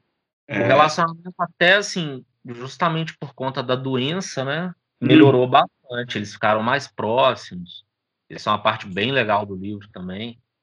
E agora, assim, realmente, os atores, eu acho o Daniel muito foda, velho. Isso é uma coisa que eu acho que não dá para criticar. Foi mas... ali que, que, o Daniel estourou pro, pro, pro cinema nacional, para televisão, para televisão brasileira mesmo, como um grande ator, né? Foi por causa da interpretação. Algumas coisas. Eu acho que ele tinha até feito uma alhação, não era? É, ele era um atorzinho, uh, um projeto de ator, né? Em ascensão e tal. Foi o Cazuza que foi o, o é. debut dele mesmo, né? Sim, total. É. Verdade. E ele é um cara, ele é músico também, eu acho que ele canta legal mesmo. Ele tem essa pegada. Grande atleticano. É, é verdade. É, atleticano, é bem, bem é. lembrado. Isso aí.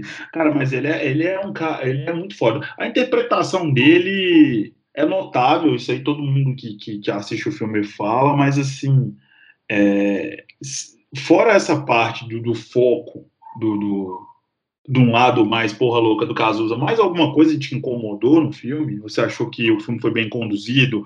Teve um roteiro início, meio e fim bem traçado? Eu, eu gosto bastante do filme, não posso mentir, não posso negar, não. Eu gosto bastante ah, do. Eu queria ver, Ed. assim, eu coloquei ele na minha lista, mas tem muitos anos que eu não vejo. Uhum. Agora, aquilo também, de, assim, ainda mais depois que você lê o livro, isso é muito complicado, você fica comparando e, e também não conta a história da vida dele toda, lógico. Lógico. A parte, inclusive a mais pesada, também não, não conta. Infância.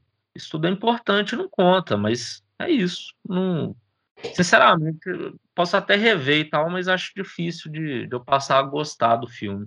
Igual é, eu gostei da primeira vez que eu vi, né? É, pois é. Tem sempre esse lado, né? Você vê o, o Frejá, que foi parceiro de banda dele durante muitos anos, aí você lê o livro, então, enfim, tudo isso influencia no, na sua percepção. É, é. Não, a partir, do, a partir do momento em que o livro te mostra uma. te dá uma outra perspectiva bem diferente do que é contado no filme, acaba virando um problema mesmo, né? É, tipo, e não eu, eu gosto. Não tenha essas histórias, né?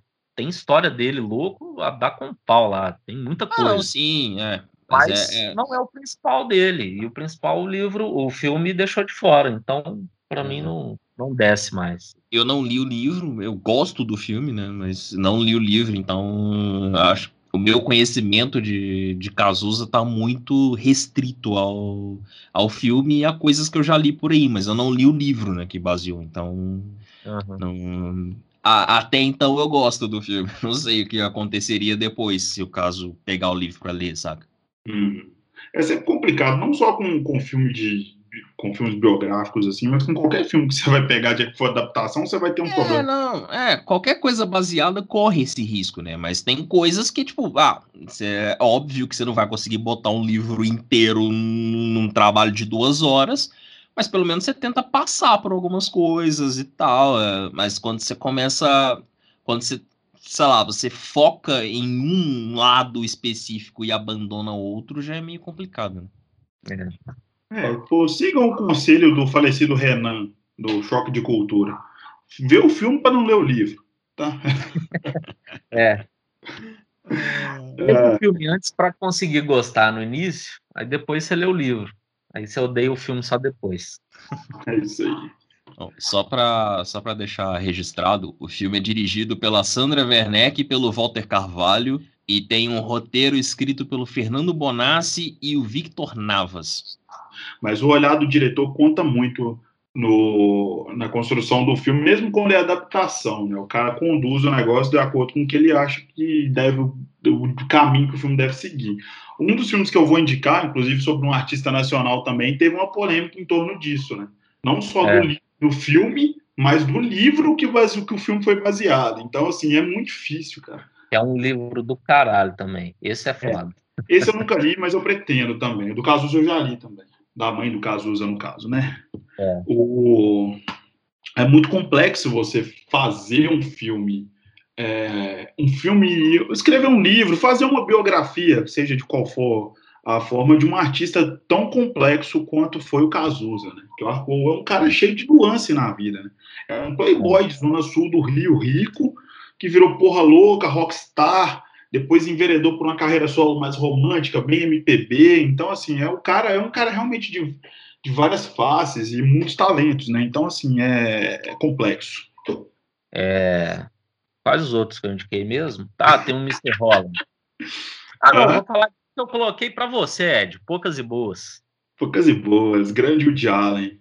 É, tem muito tempo que eu não vejo esse filme também, mas eu coloquei por sua causa. Sei que você é fã do, do Woody Allen, né? E é um filme dele que eu não assisti, cara, que eu não tinha assistido até então. Muito obrigado, porque.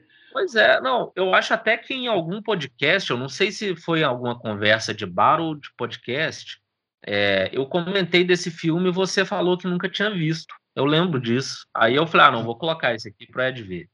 E a sacada do Woody Allen é genial, né, velho? O jeito que ele, que ele pensa pro filme é muito foda, porque é uma homenagem, na verdade, ao Django, né? Um puta violonista, né? Guitarrista de, de jazz. música instrumental, é, jazz. É hum. considerado assim, um dos principais nomes do jazz na Europa, um cara que foi muito importante para popularizar lá. Só que o filme não é sobre ele. É um personagem que o tempo todo, um boêmio também, bem porra louca e tal, e o tempo todo ele fala no filme: Ah, eu sou o segundo melhor do mundo. Foda que tem aquele cigano francês lá e tal. E durante o filme, várias pessoas dão depoimento como se ele realmente existisse, mas é, não existia. Como o filme num pseudo-documentário, né? O tempo inteiro. É. é, como se fosse isso, assim. Um filme normal, mas no meio, assim, de vez em quando tem alguns tipo algumas entrevistas e parece que as entrevistas são sinceras, né? As pessoas uhum. falando dele como se ele realmente tivesse existido, mas na verdade não existiu. O filme é uma homenagem ao Django. Isso é muito foda. Aí a gente até falou no Django no, no podcast do Black Sabbath, né? Sim. Um cara que conheceu o Tommy Iommi e tal. Então, velho, puta sacada foda do, do Woody Allen. Esse filme é muito legal. A única coisa que eu não gosto muito nele não sei se você também achou isso ruim e tal, mas fica muito nítido que o Champagne não tá tocando, né? O Champagne, que é o ator principal. É, incomoda um pouco. Isso pode até ser, pode até ter sido proposital, porque o Allen tem muito dessas coisas também. Ele é um cara que. É verdade, nunca tinha ele pensado. Começou, é, ele começou, ele começou muito com, com no cinema daquela, daquela comédia de pastelão mesmo, sabe? Os bananas e tal. Era comédia estilo Charlie Chaplin, sabe? Tipo, coisa bem pastelão mesmo. E de vez em quando ele brinca com isso nos filmes dele. Então pode, eu, eu acho que tem algumas partes que parece que é até proposital. Ah, o, tá. o, o Champagne não tá tocando, entendeu? E o que, que você achou do filme, Ed? Você que é grande fã dele? Cara, eu achei muito bom. Tem uma coisa que é uma marca do, do de Allen, muitas vezes, que tem um final meio aberto, ele, ele deixa ele dá uma deixa de, de que o, eu não posso falar do final, né? Não é. posso. É. não pode. É legal falar. Não, não pode. Não, não é um documentário. Ah, é, desculpa, não é um documentário. Enfim, a característica do Diallen, ele deixa um final aberto, isso não é spoiler, porque quem assiste o filme do Diallen sabe disso. E tem uma relação, ele, uma das relações dele, dos casos dele durante o filme também, eu acho bem legal. É, que, que acaba se tornando o caso mais relevante do filme, no final das contas, né, o caso de amor dele mais relevante. Eu gosto dessa relação que, do, da, da, exposição do, do, do, músico complexo, das complexidades do artista, né, que vive sempre aquela linha. Hoje em dia não tem mais isso, mas antigamente era muito glamuroso, né? O cara ser um artista livre, né? Ter vários relacionamentos e não querer se prender a ninguém. E ao mesmo tempo o cara busca o tempo inteiro a quem se prender, vive nessa dualidade. E o medo dele de encontrar com o primeiro grande guitarra violonista do mundo, né? Que toda vez é, que, que tem um possível encontro entre os dois gera um trauma, enfim, o filme, é, o filme é bem legal, vale a pena demais assistir, valeu a dica. Verdade. Vai, é, fica aí para todo mundo. Isso aí. É, deixa eu pensar, indiquei o Quase Famosos também, né? É um clássico, né? É. Cara, e assim, de banda, de banda fictícia, né, no caso. Uhum. É para mim o mais legal de todos, velho. É, é um divertido, né, velho? Muito demais. Gostoso. Mas não é um filme bobo. Não, Ele não é um divertido sem ser bobo. Então a história é realmente legal, assim. Bom, é. conta a história de um, Pode de um cara assim, adolescente, né? E é viciado em música, roqueiro e tal, mas, mas não é o roqueiro o porra louca, é até um cara muito, assim, o contrário disso, ele é um cara tímido. Meio Caxias, né? Meio, meio na dele. É, tem uma mãe paranoica, né? Que acha que o rock é coisa de sexo, de drogas e de bebidas alcoólicas, não, não que não seja, mas acha que ela, ela, ela acha que é só isso que, que gira em torno é. da música do, do rock and roll. E aí, assim, esse cara consegue é, participar de uma turnê de uma banda que está começando a fazer mais sucesso, está ali subindo aos poucos, mas tem tudo para ser uma, uma puta banda. E vai fazer uma matéria, né, para uma grande revista e começa a conviver com os caras. Ele que no filme devia ter, sei lá, uns 14, 15 anos, né, eu acho. Uhum. E sai em turnê com os caras mais velhos, tem as grupos, né, que são fanáticas com a banda. Tem um caso mais específico assim, ele apaixona por uma delas, mas ela é apaixonada pelo guitarrista da banda, que é meio que o líder assim. Velho, é um filme muito legal.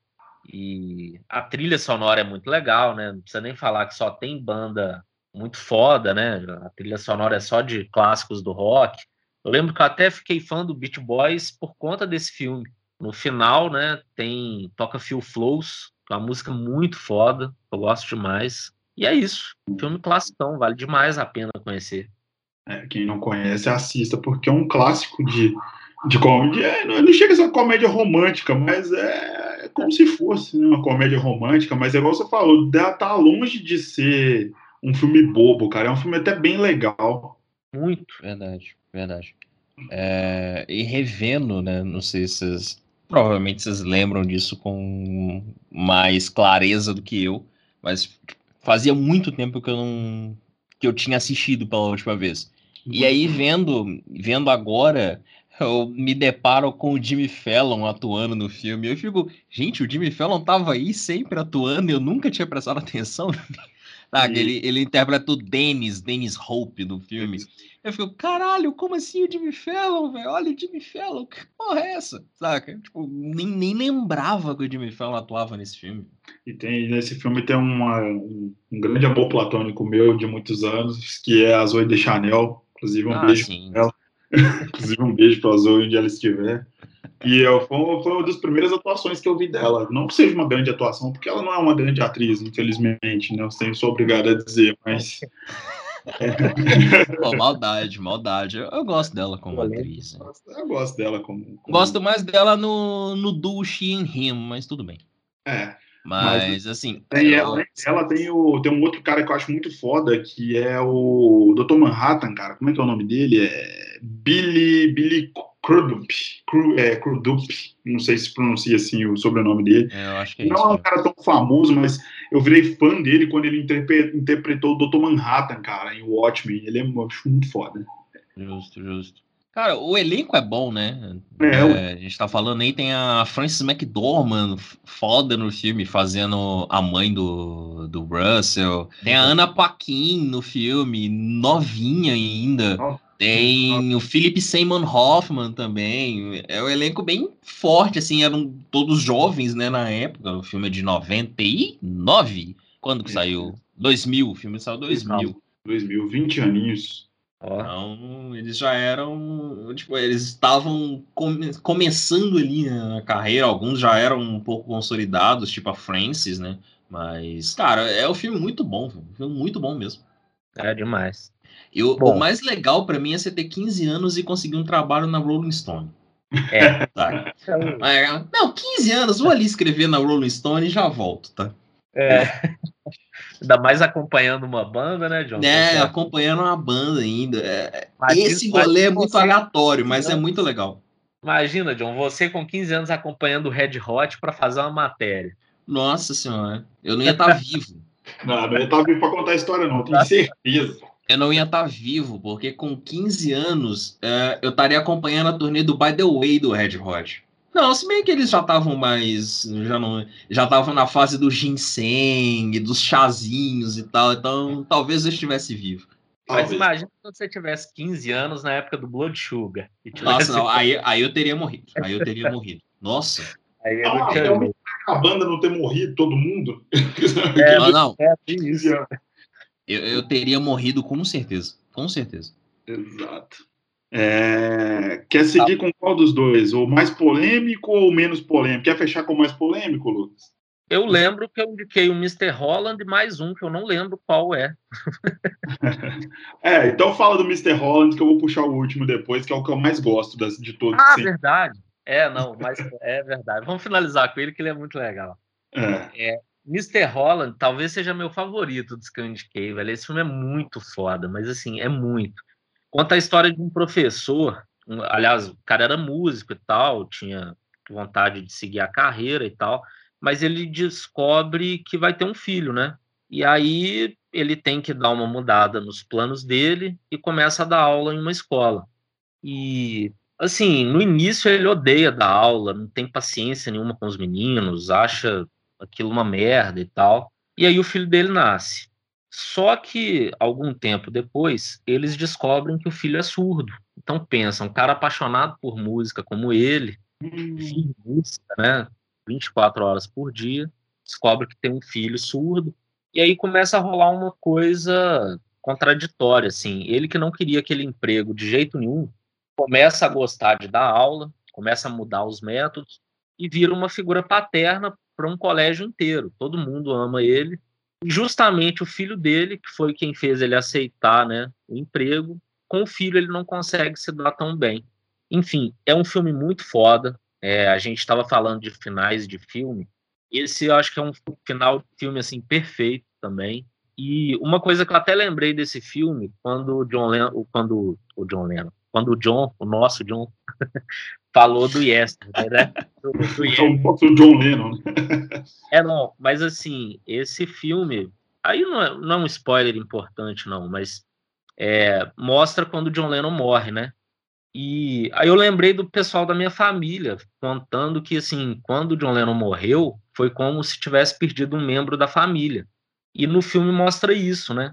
Ah, quando ele, quando John Lennon morre, ele chega em casa, a esposa dele abraça ele como se ele tivesse perdido um parente próximo, um amigo muito querido. E uma das cenas mais legais do filme tem a ver com uma música do John Lennon também. Não vou dar spoiler, mas assim sobre a cena, mas é quando rola Beautiful Boy. É uma parte muito legal do filme.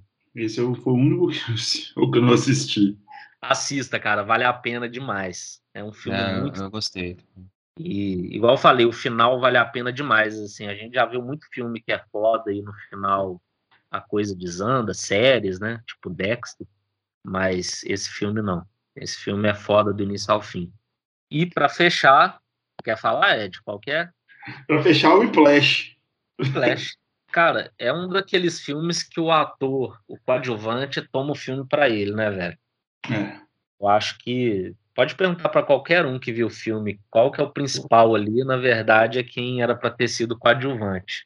E um daqueles professores de música rígidos pra caralho, né? Aquele que te faz desistir em dois minutos.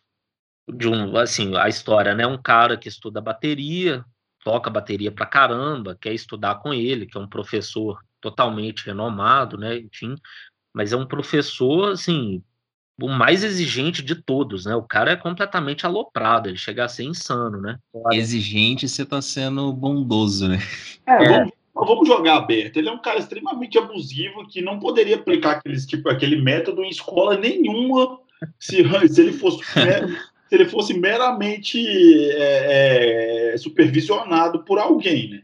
É, eu vou dar um spoiler, mas o cara joga uma cadeira no cara, velho. Então, assim.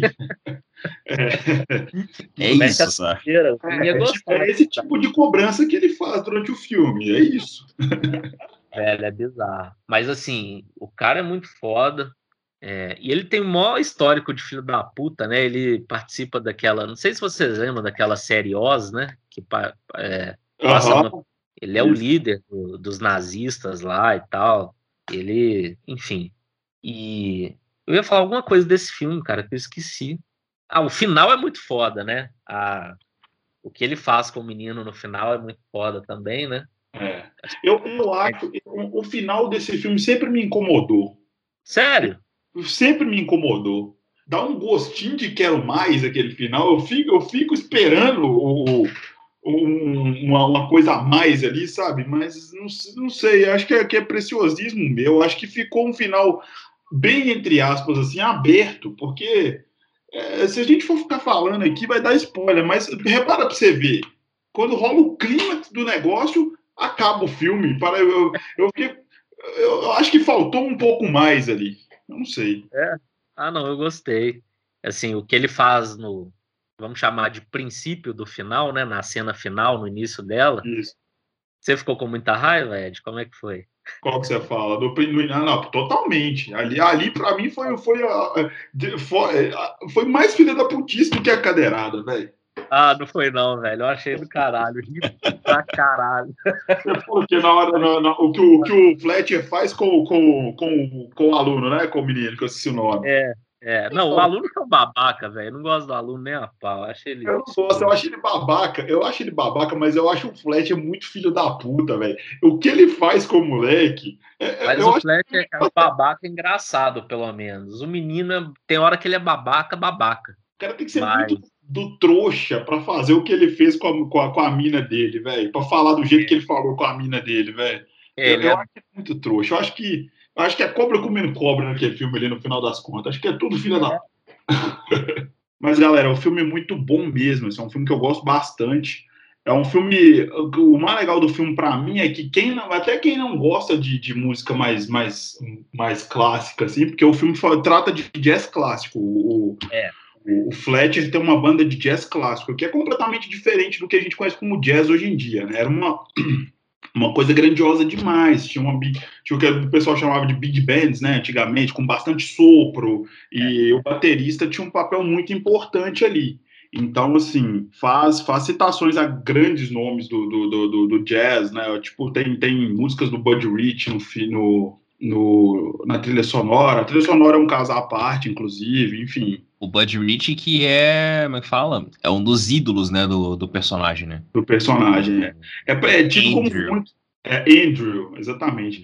O, o Bud Rich, para quem não conhece, é para muita gente ele é o maior baterista da história da música, entendeu? Aí tem aquela tem uma, uma, uma, briga, né? Porque ele tem uma frase que é o Bud, Bud Rich que fala que se você não tiver talento, você acaba tocando numa banda de rock. E isso deixa muita gente deixa muita gente chateada, entendeu? Então, assim, existe, existe, existe de verdade, assim, o, o, jazz acabou se fundindo um pouco é, nessas, nessas, nessas mesclagens que acabam acontecendo na música, acaba se fundindo um pouco com, com o rock, mas o jazz clássico, ele é uma, um estilo muito, ele é muito elitista lá nos Estados Unidos, né? Ele é um estilo, assim, o cara que é, que é, que é músico de jazz clássico, ele tem um status muito alto, então ele tem um, o, o jazz, ele briga muito com o rock ali, o jazz clássico, enfim, tem tudo isso e no filme é muito claro isso, entendeu? O cara que o, o Andrew quer ser o baterista perfeito, mas o baterista perfeito de jazz. Então é uma, é uma pegada diferente do que a gente está acostumado. E o John, gosta do, do professor lá? O que, que você acha dele? Quem é que é o cara, filho da você no filme, John? Cara, assim, Pra mim, os dois são, são filhos da puta, mas eu acho que cada um por seus motivos. Só que eu acho que eu tô mais com o Lucas nessa. É, é até engraçado um pouco, mas acho que mais pela atuação do, do J.K. Simmons do que necessariamente pelo. Como que fala? Pelo contexto do personagem, né? Quem. O, o J.K. já fez várias coisas, já, de Homem-Aranha, sabe? Fez de tudo um pouco no cinema. E ele sempre é. tem essa atuação meio marcante, sabe? De tipo, de chegar e marcar presença nos filmes e tal, de se colocar ali, sabe? É, é, um, é uma característica muito forte dele e, igual vocês falaram no começo, ele toma o filme para ele, né?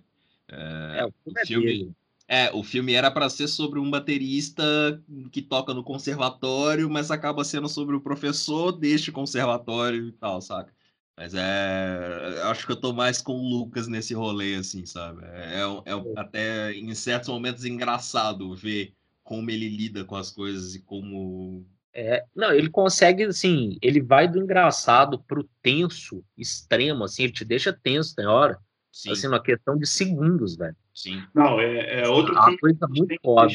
É outro filme que a gente tem que deixar alerta de gatilho aqui, tá? Pra quem tem ansiedade. Pra caralho. Pra caralho pra quem... Não, tô falando sério. Pra quem. Eu, eu tenho, em certos determinados momentos do filme, vocês vão saber bem qual que é, que tem que acontecer uma determinada viagem, que ele tem que tocar uma determinada apresentação.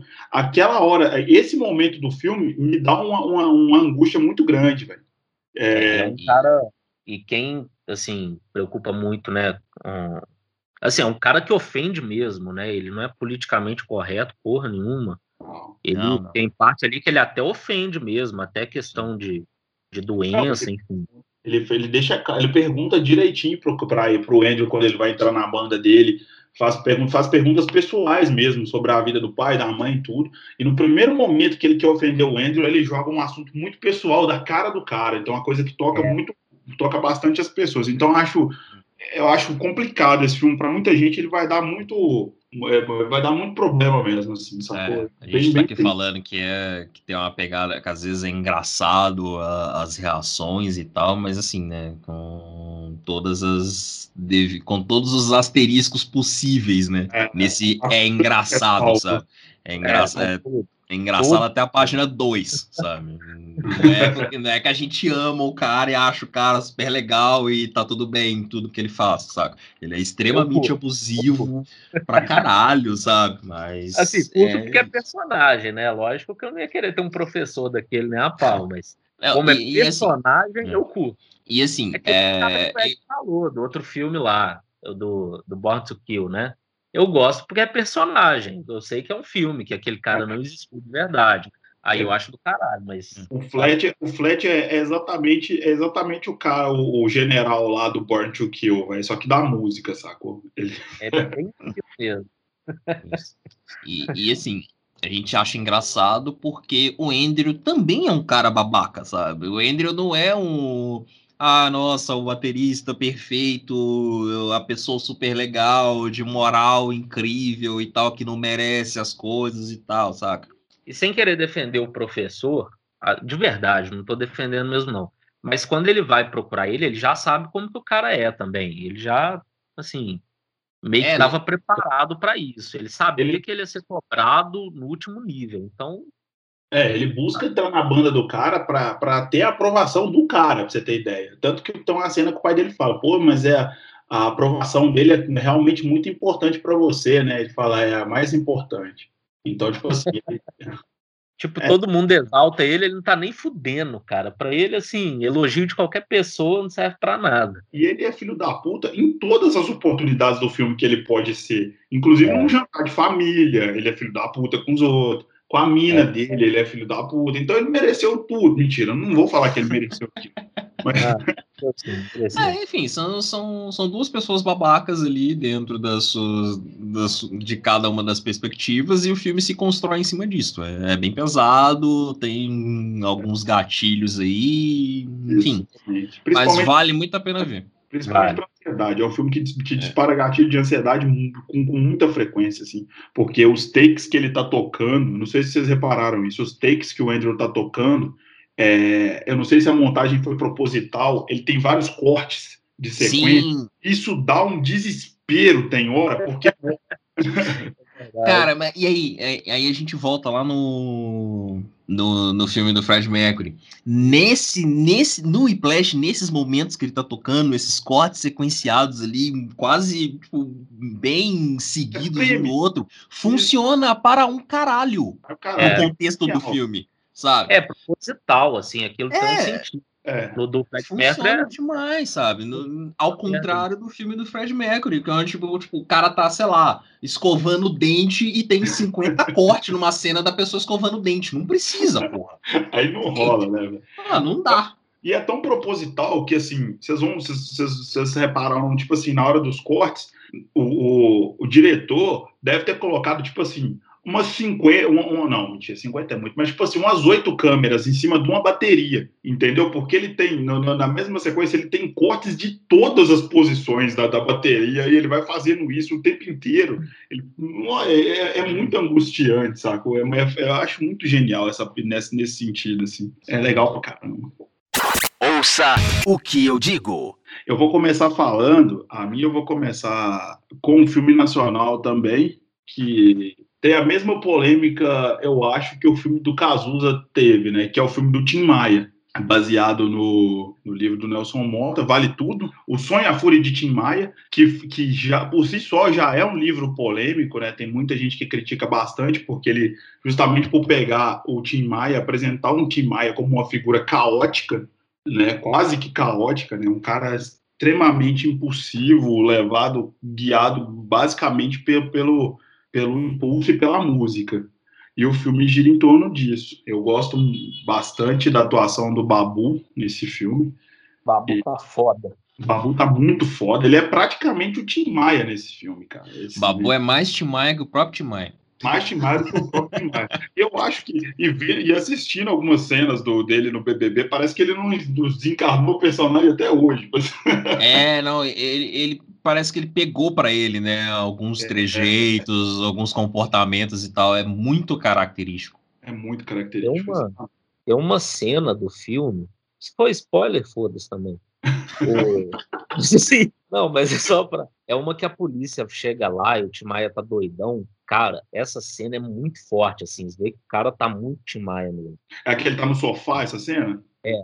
Vamos dar spoiler, vamos dar direita. É.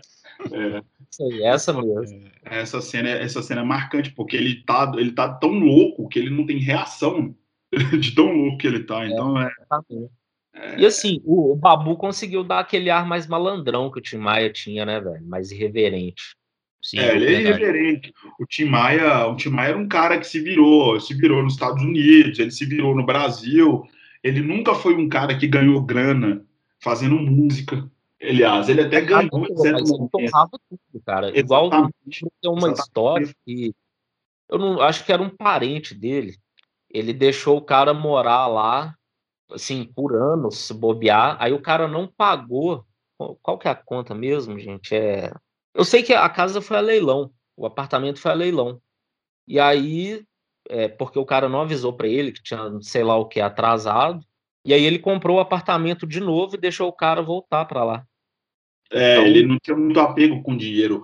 O próprio Nelson Mota fala que existia uma trindade na vida do Tim Maia que, que, que não deixava ele, ele se mover e ao mesmo tempo guiava a vida dele, que era cocaína, uísque e cigarro. Cocaína, uísque e cigarro. Era isso que conduzia a vida do Tim Maia. Então, assim, é foda falar, né? Porque era um gênio da música, um cara inquestionável, mas que viveu os prazeres que o dinheiro podia dar para ele. Morreu na pior, É, viveu tudo mesmo. viveu tudo que ele pôde, né? Ele foi, o- ele foi o verdadeiro showman, assim. Ele viveu tudo que, o, que a fama e o dinheiro podia ter dado para ele.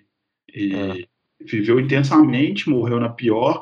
E eu queria deixar aqui, sem dar mais spoiler, mas deixar uma ressalva aqui. A parte que eu mais gosto do filme é quando ele entra por universo racional, né? Que ela aceita que ele fica. Que ele, que ele, que ele, é- ele entra para aquilo ali, ele fica sóbrio, ele nesse período é o período que ele compõe o disco racional, que para mim é uma obra-prima da, da música brasileira, assim, eu coloco ele entre os dez maiores discos da história da música brasileira com folga.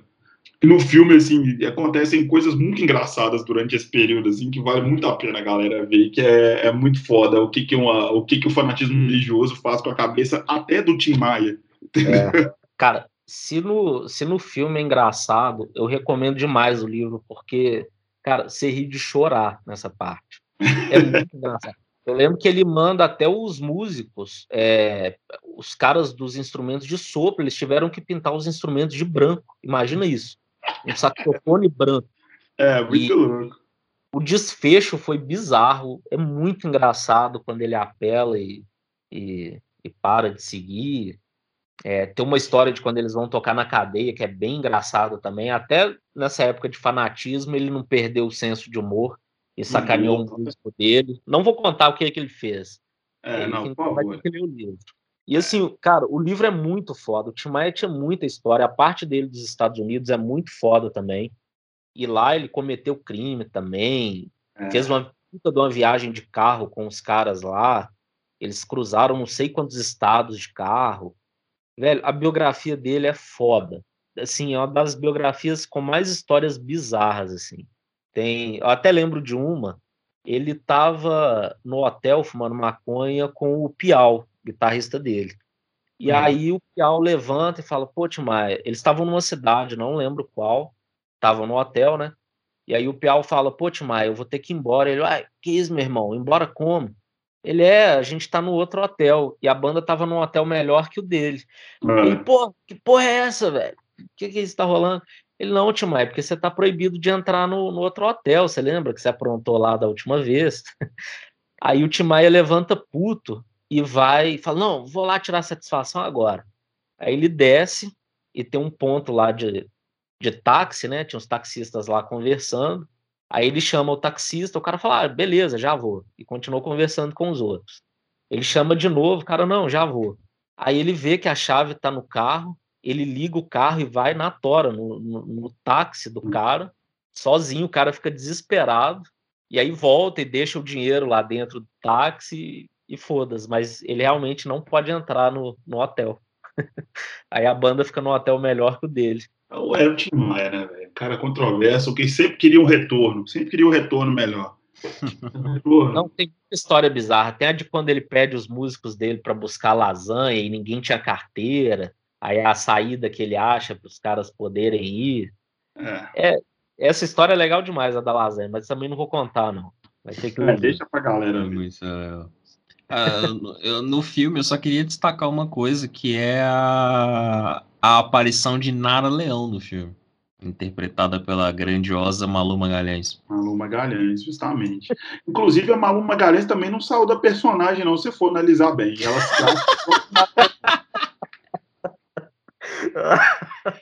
Não, não é uma crítica, eu só acho que ela devia ser um pouco menos, devia ser um pouco mais realista.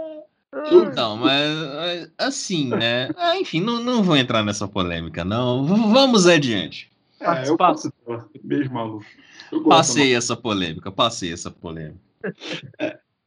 E por falar em, em, cantores e suas polêmicas, é, problemas de adolescência, enfim, o meu próximo filme é Johnny and June, o próximo filme, que é um filme biográfico também que conta uma parte da história da vida do Johnny Cash, né? O início da carreira, a infância do Johnny Cash, narra a infância dele e, e a sua personalidade meio, meio complicada, né? E a, a, relação dele com a, com a June, que foi a companheira dela, dele da época, que é interpretada pela Reese Witherspoon, assim, brilhantemente no filme, ela está muito bem no filme. E o Johnny Cash, na fase já mais adulta, é interpretado por ninguém menos que o Joaquin Phoenix, né, velho? Então, assim, é um filmaço. Conta a história de um músico que ele é bem. Como é que eu posso dizer? O Johnny Cash é bem lado B, né, velho? Acho, acho que aqui no Brasil ele é um cara bem pouco citado, com, com exceção de Hurt, que é a música que ele, que é dele que acho que todo mundo conhece, que pelo menos o pessoal posta muito em rede social, mas é um cara que gravou com Elvis, é, com Jerry Lee Lewis e por aí vai. É um cara importantíssimo no início do rock, do country ali nos anos 50, 40, final dos anos, no início dos anos 50 mais ou menos. É um filme de dois. Lado B para quem não curte tanto música, assim, para quem curte, para fãs mesmo, ele é uma lenda, né? Não, não, assim, pelo menos pra, pra bolha que eu convivo, Lucas, ele é um cara que não é muito citado, não, velho. Até certo. a gente, mesmo assim, a gente fala de tanta gente, a gente fala de Willie Nelson, a gente fala de uma porrada de, de gente das antigas, e eu mesmo nunca, eu acho que eu nunca citei nada do Johnny Cash, porque ah. eu mesmo não conheço tanto dele. Talvez seja a primeira vez que a gente tá falando do Johnny Cash, pra, pra ser ah, sincero. É, Exatamente. E ele é um cara realmente importante, assim. Talvez é, é, ele já, já é falecido, né? E talvez por, por não ter tido uma carreira tão, como posso dizer, tão consistente. Ele teve uma carreira cheia de altos e baixos e tudo. Talvez por isso, eu não sei, eu não sei explicar muito bem, mas eu sinto que ele é um cara meio lado B mesmo, assim. E esse filme é muito importante para mostrar o tanto que o cara era arti um artista prodígio desde muito novo e com um temperamento muito explosivo também, às vezes, um cara cheio de, de complexidades também. Tem a relação dele com o pai, que é bem difícil, né? Também é bem difícil. A infância dele, ele era bem marginalizado mesmo, fazia umas paradas muito doidas, enfim. Eu recomendo pra caramba pra pessoa assistir. É um filme antigo, um filme de 2006, se eu não me engano. É um filme antigo, de 2006. Oh. Pois é. Pensei a mesma coisa. Me senti com 50 anos aqui agora, velho. Oh, vocês entenderam o que eu quis dizer, pô.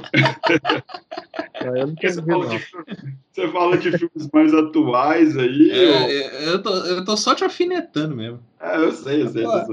Mas enfim, é, é um bom filme, tá no Telecine também, fazendo, continuando mexendo do. do... Alô, Telecine, paga nós. Paga nós, isso aí tá no Telecine é, e vale a pena. Dois, eu fui o único que não fez merchan aqui.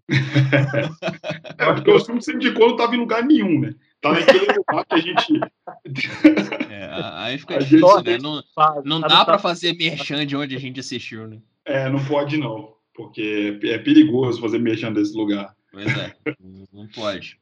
Tanto que eles não estavam em lugar nenhum que eu queria rever e perguntei o Ed se ele tinha link o filme que eu mesmo indiquei, velho. Que vergonha. Ainda nessa linha de artistas com infâncias complicadas e relacionamentos difíceis com, com pais, eu indiquei também o Eight Mile, né? Ed, só uma coisa do, do hum. Johnny Jones. Eu, eu acho um dos filmes que mais conseguem contar a história inteira, assim, de um artista e contar bem, fraga. É, é, um filme grande de duas horas é, e da infância até é. a vida adulta. Quer dizer, não conta a história inteira, né? Lógico. Mas pelo é, menos é, assim, conta... até uma parte relevante assim da vida adulta conta muito e conta bem, velho. Eu vou até rever ele assim que der, porque vale a pena demais. Vale a pena. O filme foca mais no início da carreira dele e no relacionamento dele com a June, né? Então, assim, conta uma boa parte da vida adulta, mas não conta a carreira musical toda, né? Conta, mostra a construção do artista, né? A construção dele, assim. É muito legal. Por falar em legal, o próximo que eu indiquei foi o Eight Mile, do Eminem, né, que é o filme biográfico do Eminem, que ao mesmo tempo foi o filme que, o, que ele usou mesmo para alavancar a carreira solo dele. Eu estou falando besteira, ô John? Não, então, eu, eu concordo até. Acho que o filme serviu bastante para apresentar o Eminem de fato para um público que ele não alcançava ainda, né? É, tanto que, se você for pegar a carreira dele, Lose Yourself é talvez a grande música e ela vem do filme, né? É, ela é. ganhou o Oscar com o filme, né? melhor canção. Pois é, ganhou o Oscar e tudo mais. Então, tipo, ela talvez seja a grande música da carreira dele, ainda que outras que vieram antes já tivessem feito sucesso. Acho que o filme apresentou o Eminem para uma galera que ainda não o conhecia, sabe? É, porque ele, o filme é de 2002 e em 2002 para 2003 ele lançou o The Eminem Show, né? Que é foi, eu acho que o, o, o disco que, que lançou ele para o mainstream mesmo, porque ele já tinha uma carreira com, do, com o D12, né? Que vinha já dos anos 90. Só que o Eminem, Eminem mesmo, a figura dele não era uma figura tão popular até o, o lançamento do, do, do 8 Mile, que foi um filme que teve uma bilheteria absurda, né? Assim, ele, ele... É bom, né, velho?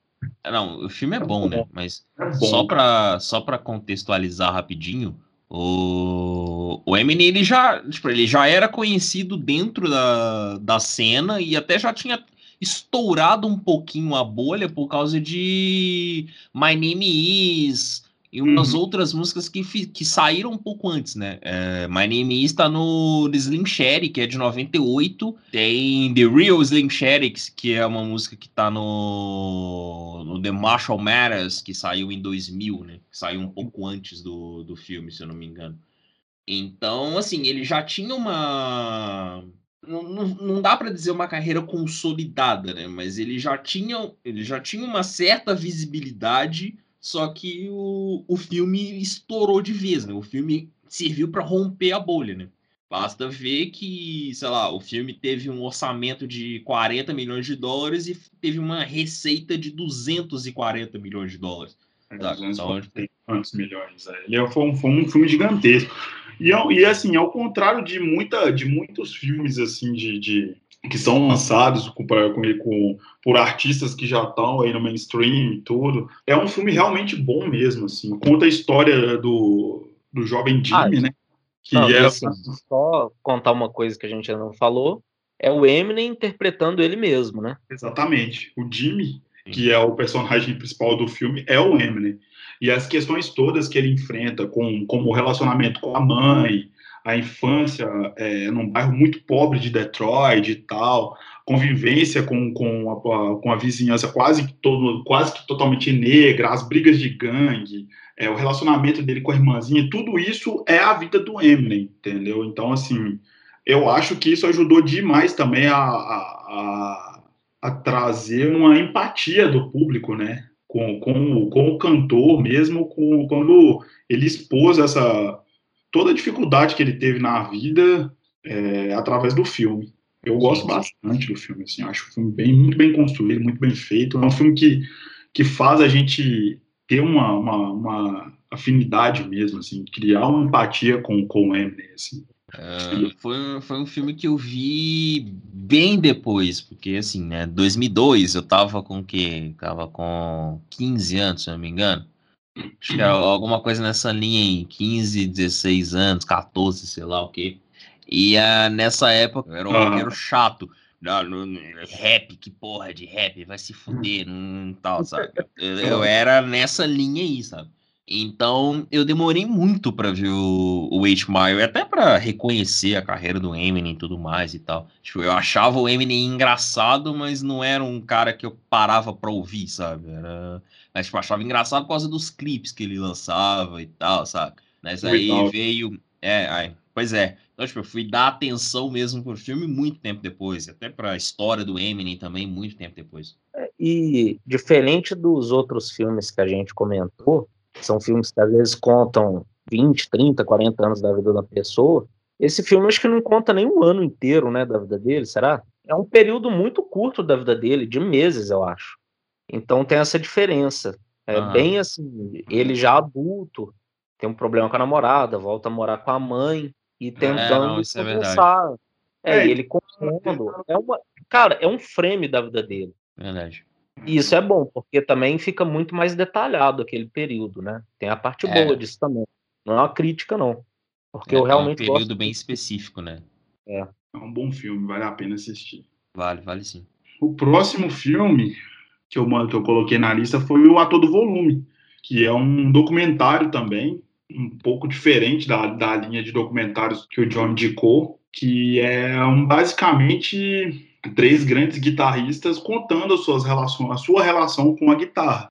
É, o que, que a guitarra significa na vida de cada um e como que surgem as ideias, enfim, é como é que é o processo criativo de cada um deles, enfim, quando eu falo três grandes guitarristas, eu estou falando do Jack White, do Robert Plant Não, e.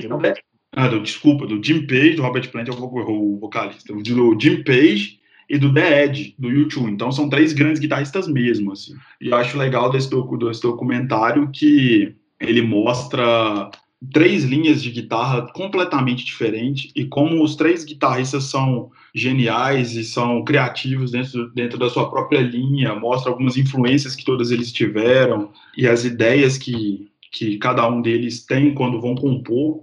E eu acho muito legal que eu não sei se vocês perceberam isso quando vocês assistem o documentário. Parece que o documentário foca mais na carreira do, do Jack White. Parece que ele tem mais participação no documentário. É, eles tentam dividir assim partes iguais cada um deles, mas eu acho que eu não sei se é porque eu, eu tipo assim eu me interessei mais pela, pelo Jack White porque eu sempre achei ele um cara muito enigmático assim, sabe? Desde a época das Stripes assim, eu achei ele uma figura super enigmática assim, mas é isso, eu, eu, eu achei que o documentário focou muito na carreira dele e mostra é, que realmente o White Stripes foi uma coisa que ele criou em cima de uma estética, né, velho? Ele tinha uma estética para a banda, desde o início ele idealizou o que, que, seria aquilo ali. Ele teve uma influência de um, de um duo também que fazia mais ou menos o mesmo esquema. Eu, eu ia anotar o nome dos caras para poder comentar aqui, eu acabei esquecendo, mas ele mostra a influência que os caras tiveram na vida dele e conta como ele convenceu a Meg que ela tinha que tocar bateria, que tinha que fazer daquele jeito até virar o que virou, né? Eu acho foda pra caramba. É... Eu... Ah, pode falar, Lucas. Não, eu, eu tenho algumas ressalvas. Eu gostei também e, assim, apesar do Jimmy Page ser dos meus maiores ídolos, assim, não só como guitarrista, mas produtor também, é curioso que o cara que eu também mais dei atenção, assim, foi o Jack White. Pelo mesmo motivo do Ed, inclusive. Mas, assim, uma coisa que eu achei que podia ter sido diferente, porque tem muitos depoimentos deles, e aí vai mostrando as imagens, né? Cada um, enfim, de tudo. Eu queria mais que fosse um bate-papo entre eles, que eles fossem contando aquilo uns para os outros, sabe? É, no documentário eles se encontram, né? Tem isso. isso. E aí tocam um pouco, cada hora um toca música do outro. Mas ao invés de ser aquela coisa gravada separada, eu fiquei sentindo um pouco de falta deles trocando essa ideia entre eles, sabe? Um contando para o outro como que surgiu o interesse em música, para os caras comentarem assim também o que que teve de parecido, o que que teve de diferente, a questão de produção também, porque o Jimmy Page é produtor, é, o Jack White também, acho que ele produz algumas coisas, né? Isso. Eles mostrarem é. algumas coisas uns para os outros, as fitas, como que eles fazem o processo, eu acho que teria ficado ainda mais legal se tivesse falado. Que deveriam ter focado mais na parte que eles estavam reunidos mesmo, assim, porque eles fizeram bastante tomadas de, deles separados e fizeram pouca coisa deles é. juntos, mais pro final do documentário que tem eles juntos ali, reunidos, tocando, mas você tem razão, essa parte faltou mesmo, mais interação entre eles. Né? É, porque assim, quando eu vi o trailer, né, antes, e as fotos sempre mostravam eles juntos, e no início eles estão indo de carro lá e tudo, é, eu acho que falei, porra, vai ser o filme, o documentário todo, eles juntos, vai ter muita interação e, cara, eu acho que nessa parte falharam total. Acho que faltou demais isso. É, acho que eu, eu, só não me incomodei tanto porque eu achei muito legal contar a história do Jack White, assim, mais ou menos, as influências dele e tal. Porque eu sempre tive muita curiosidade de saber como que o Jack White tinha chegado na sonoridade do White Stripes porque eu acho um negócio muito legal, muito diferente de tudo que. Não sei se quando eu conheci o White Stripes, eu achei completamente diferente de tudo que eu já tinha escutado, sabe? E até hoje me dá essa sensação de que o, que, que o Jack White criou o White Stripes por brincadeira e que deu certo, sacou? E, Não, eu... e foi uma banda que a gente viu dar certo, assim. A gente pegou White Stripes estourando também. Acho que isso me dava mais curiosidade também. Total, mas vocês não têm essa sensação, às vezes, de que parece que o Jack White fez aquilo de brincadeira? Quando você vê o White Stripes no palco, principalmente, assim, quando você vê em Cara, os dois, não parece não. uma brincadeira que deu certo? Não, nunca pensei assim. Ah, acho que é um cara que gosta de fazer as coisas do jeito dele. Assim, ele caga e anda para a opinião de todo mundo. Ele, eu achei bem legal ele falando sobre tecnologia, porque eu já vi mesmo que ele grava coisa com equipamento antigo, é. que dá muito mais trabalho de fazer. Então, assim, é um cara que tem uma relação com música diferente do Usa antigaça, muito foda, muito foda. É. A, a própria gravadora dele, né, a Thurman Records, ela tem essa, essa vibe antiga mesmo, de, desde de todo o processo de produção e tal, é, é, é uma vibe bem mais clássica, né, então ele, ele tem muito nesse, dessa, dessa raiz, né, desse DNA dele. Mas, assim, cara, eu, eu, eu gosto, gostei do, do, do documentário, não, acho que não tenho muitas, não tenho muitas reclamações a fazer, não. É, entendo esse, essa ressalva do Lucas e até concordo com ela, é, sei lá, o documentário vende uma, uma ideia de que vai ser durante todo o tempo eles conversando entre si e tal, e acaba não sendo isso na maior parte do tempo. Mas, mas sei lá, eu acho que vale até para conhecer algumas histórias, né? Tipo, ouvir algumas coisas assim não, que a gente não tinha acesso, tipo demo de Where the Streets Have No Name do YouTube. Tem, algum, tem vários pontos legais ali ao longo do, de toda a produção, né? É. Mas, não, eu é... só digo assim, eu, eu queria muito que, igual assim, o Jack White fala que gosta muito de blues antigo, né? Imagino que o Jimmy Page também gosta pra caramba de muita coisa eu fiquei imaginando, tipo assim, o Jack White comenta uma coisa, o Jimmy Page fala que é muito fã também. Aí eles puxam é. lá e começam a tocar juntos. Isso ia ser muito troca, legal. Né? Ia, é. ia ser muito legal se tivesse mais essa troca, né? Não, não só reunir os três no final ali e ter uma, sei lá, um, uma conversa básica, sabe? Sem se aprofundar muito nas coisas. Mas assim, cara, sobre, sobre esse ponto do Ed, de, que o Ed falou, de do documentário parecer ser mais voltado pro Jack White, aí eu vou voltar no, no que a gente falou do, do documentário do Quincy. Talvez o, o Jimmy Page e o The Ed não tenham muito mais o que falar, sabe? A história deles já tá aí. E a do Jack White é uma história que está sendo construída. Então, é, talvez esse, essa sensação de.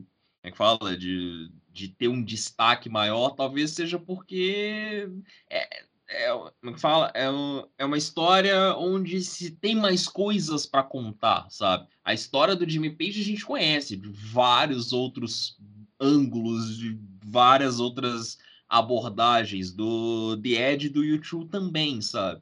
Então acho que talvez essa sensação seja muito por isso também, né? O Jack White era o, o cara novo no rolê, sabe? Tipo, pô, uhum. como, que, como que esse cara chegou aqui, sabe? O que que aconteceu para esse cara chegar aqui e estar tá sentado do lado de dois grandes nomes da história, sabe? E é um documentário de 10 anos, né? Um documentário de 2008. É, 10, é um, um documentário de 12 anos. É um documentário de 2008. Ele era bem novo, né?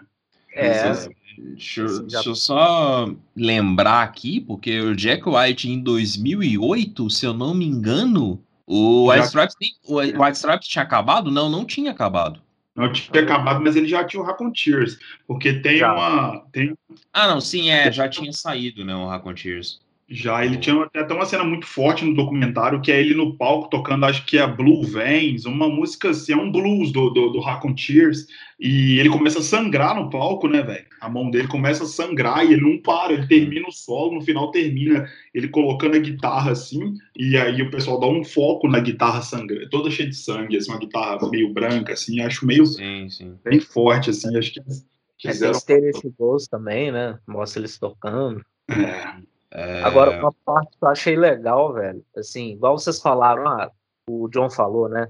O Jimmy Page a gente já sabe tudo, o Ed também, mas assim, com certeza uma música que ninguém aguenta mais escutar, muita gente, né, não aguenta mais escutar o riff e tal, mas vocês já viram a reação, assim, tanto que eles ficam impressionados com o Jimmy Page tocando Ola Laura Loves, Uhum, parece assim, eles estão assim, cara, é o nosso herói de infância tocando sim. um dos riffs mais famosos da história só pra gente, assim. Não é que a gente tá vendo um show pra todo mundo. Tá só nós três aqui, ele tá tocando pra gente. Sim. Eles ficam olhando assim, parece que até meio incrédulos, assim. Essa parte eu achei muito legal. Sabe o que eu achei legal do Jim Page? Ele tocando. Como é que é o nome daquele instrumento que ele toca Battle of, Battle of Evermore? É, aquele, é, um, é um clássico também do, do, do, do disco 4 do Led Zeppelin. Eu, é. não, sei, eu não sei. É, é tipo um bandolim, né? Que ele toca, aquela. É. Tem ele sentado na frente da casa, né? Isso, tocando. É, é um bandolim mesmo que ele toca, né? Fazendo a, a música. Assim. eu acho aquela música. É muito foda. Acho essa música foda pra caralho. Não, não Mas... e a imagem dele tocando sentado é muito legal mesmo. É, é, eu acho legal porque ele mostra alguns detalhes, né? A casa que eles gravavam, ele mostra como é que era o modus operandi de gravação, que eles usavam a casa como como expansivo da acústica e jogar o, o, o, como é que fala, o furgão que gravava ficava do lado de fora, então os cabos eram passados pela janela. Ele mostrou, falando muito do, do Borham, como é que era o processo dele, né? Que era um cara muito particular também no jeito dele tocar. John Borra, enfim, é. É. vale super a pena assistir, é um bom documentário também. É. Isso eu acho uma coisa, sem querer ser repetitivo, isso é uma coisa que eu acho que o Jack White ia pirar nele contando, sabe? Na conversa, o Jack White falou que não gosta muito de tecnologia, que a tecnologia meio que prende um pouco a criatividade, né? Imagina o Jimmy Page contando essas coisas pro, pro Jack White, a reação dele. É, faltou essa sensibilidade mesmo de quem dirigiu, né? Pra é. perceber que isso poderia ser interessante. É, é sei lá, tentar explorar mais, né, a, a reunião ali dos três, né? Porque, enfim, ficou, ficou devendo um pouquinho. Mas só pra, só pra fechar, eu não, não tenho quando o documentário foi gravado, né? Mas o por ele, vamos por aí, por ele ter saído em 2008, talvez ele tenha sido gravado entre 2006 e 2007. Provavelmente. O, o White Stripes lançou o último álbum em 2007, né? O White Thumb. E aí fez uma turnê e tal. E o Racontias já tinha lançado o Broken Boy Soldier em 2006. Em 2008 lançou o Concerts of the Lonely.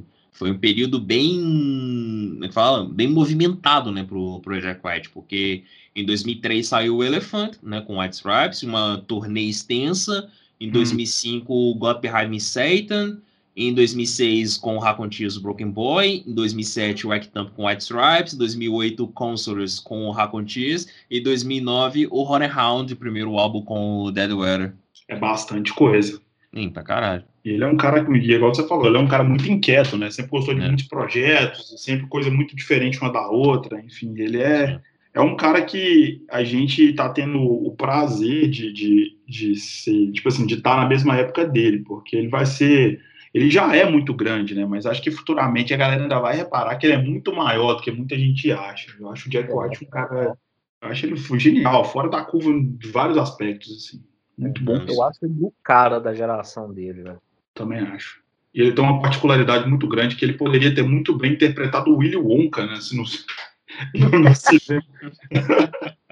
Impressionante como é que ele é o Willy Wonka da vida real, né? O, o, jeito que ele se veste é muito característico dele, assim. É o Willy Wonka da música. Inclusive tem uma gravadora, né? É. Ao invés de uma fábrica de chocolate, tem uma gravadora. Gravadora, é isso mesmo, uma fantástica fábrica de música. Exatamente. e finalmente fechando as listas e fechando a minha lista, a gente já tá com quase, sei lá quantas horas de gravação. Umas 5 horas de gravação. Mais ou menos, eu não sei como é que você vai editar isso, mas tá bom. Vou, vou falar rapidamente de um clássico que eu acho que quase não. todo mundo já viu. Isso porque o papo que tava rolando esses dias era da gente encurtar as gravações, né? É, não, mas isso aí vai ter que ser conversado pro ano que vem, porque ninguém, ninguém aguenta. Se, é, Acho que esse papo saiu ontem, né? Vai que dá o play num podcast de três horas, vai falar, acho que eu não tenho tempo para isso, mas enfim. É, não dá, não dá. E é assim, é tem, pelo, pelo menos as pautas que a gente já tem definidas daqui até o final do ano, eu tenho certeza que todas vão passar as duas horas. É, é. é bom a gente repensar certeza. isso aí. Eu acho que a gente vai ter que, vai ter que repensar isso até fazer roteiro, se for o caso, porque é complicado, né? Ou, ou a gente vai. Organizado, a gente vai ter que fazer roteiro. É. Ou se entregando aqui para todo mundo de uma vez. Né? Qualquer coisa você corta. é... E o último filme que eu da, das listas, da minha lista de todas as listas, é O Pianista, né? Um clássico ali de 2002, um filme do Polanski. É um filme. Filmão da porra. Filmão da porra. É um filme focado na Segunda Guerra Mundial, né, na guerra era um na verdade o pianista mesmo, o, o, protagonista do filme era um cara chamado Vlad, Vladislau, eu não vou saber pronunciar isso, mas é um cara realmente é um, é um filme biográfico, né, um cara que existiu, a história toda do filme é baseada na vida dele. É, o nome dele é Vladislau Spilman e ele viveu sim em Varsóvia na, na época da Segunda Guerra Mundial ele era judeu, então não preciso nem dizer o que acontecia com o judeu nessa época, né? E ele escapou de várias, vários é, campos de concentração, viveu nos guetos de Varsóvia, passou por um processo muito complicado de interrogatórios, de tortura nazista, da SS e tudo. E ele foi salvo pelo ele era radialista, né? Ele foi salvo pelo piano várias vezes, assim. E tem cenas realmente que ele que ele está sendo interrogado e o, e o, interrogador pede ele para tocar num piano que estava estava abandonado ali perto, enfim. É um filme bem tocante mesmo, é, com perdão do trocadilho. é um filme que provoca emoção de verdade, assim, por causa do, do período mesmo, né? Que um, filmes que tratam de Segunda Guerra Mundial, de nazismo, sempre têm a tendência de ser bem, bem fortes, e esse filme não fica para trás. É um filme premiadíssimo, né? Teve, foi indicado a vários Oscars, venceu outros tantos, em, inclusive de melhor diretor para Polanski, o melhor ator, é, melhor roteiro adaptado, enfim. E assim, é, só uma curiosidade: o ator, eu sou péssimo com nomes, qual que é o nome dele mesmo? O Adrian Brody. Isso mesmo. Ah, então. Ele tocava antes, ou vocês têm informação se ele aprendeu a tocar para o filme, alguma coisa assim? Não, não. Eu não tenho essa informação, não. Sabe por quê? É, eu até comentei do Champagne, né? Enfim, do, no Poucas e Boas. Teve uma cena desse filme, claro que não é das coisas mais difíceis que ele tocou, né? Porque aquilo ali é para quem é muito foda mesmo. Mas tem uma cena, sem dar muito spoiler, então, só vou falar que tava faltando acho que uns 20, 25 minutos para o filme acabar. Aí uhum. ele começa a tocar uma música que é um pouco mais simples no início. Eu acho que ele estava realmente tocando ali. É, pode ser. É, eu, eu, lembro dessa cena assim. Pode ser, pode ser que ele tenha, ele mesmo tenha tocado. Agora, assim, eu não sei se ele aprendeu ou se ele já sabia, tinha uma noção boa. E nem sei se era, se era realmente ele tocando. Mas tá, assim, se não for, velho, a sincronia ficou perfeita. Tava muito perfeita. É um filme dado, né, cara? O filme inteiro é muito bem montado. Pode ter sido uma sincronia feita na pós-produção, mas pode ser que ele tenha tocado também. Eu não vou ter, não vou ter é. essa informação aqui agora. E além de um filme sobre música, além de um filme sobre um pianista, é um filme sobre um, um, um cara que sobreviveu né, à Segunda Guerra Mundial. Então, vale super a pena assistir isso. O filme, quem não, se é que alguém não assistiu ainda, que é um clássicaço. É, é de deu spoiler que ele sobrevive? Porque... É, ah, velho, desculpa, mano. Eu não vou falar que esse é o filme sobre um pianista que morreu na Segunda Guerra. Não é. Pô, mas, velho, tem uma cena que eu fiquei assim, aquela do casar. Puta uhum. que pariu, que suspense do caralho. Tanto é. que eu fiquei nervoso naquela cena, velho. Sim. Lembram dessa cena do casaco? Sim, mas essa cena é É uma cena, uma cena marcante do filme. Sim. Que pariu, velho. Essa cena é muito nervosa. Mas, pô, é um filmaço. E o cara tá muito foda no filme, até assim, depois que ele vai passando aqueles perrengues, ele vai emagrecendo, né? O jeito dele de andar também, depois de é. algumas é. coisas. Velho, que filmaço foda. Então é isso, galera. Aqui a gente fechou a lista. Muito obrigado a todos pela paciência. Muito obrigado a vocês, dois aqui, por, por esse programa tão longo. Foram, mas assim, super valeu a pena, grandes indicações, e é isso aí. Mais alguma coisa a acrescentar ou podemos encerrar? Não, não, acho que é isso mesmo. É só assistam os filmes aí e tal, recomende o programa para as pessoas que você sabe que gostam de cinema, que gostam de música. E, e é isso. É isso aí. Um beijo, um abraço e tchau. Você ouviu? Ouça o que eu digo.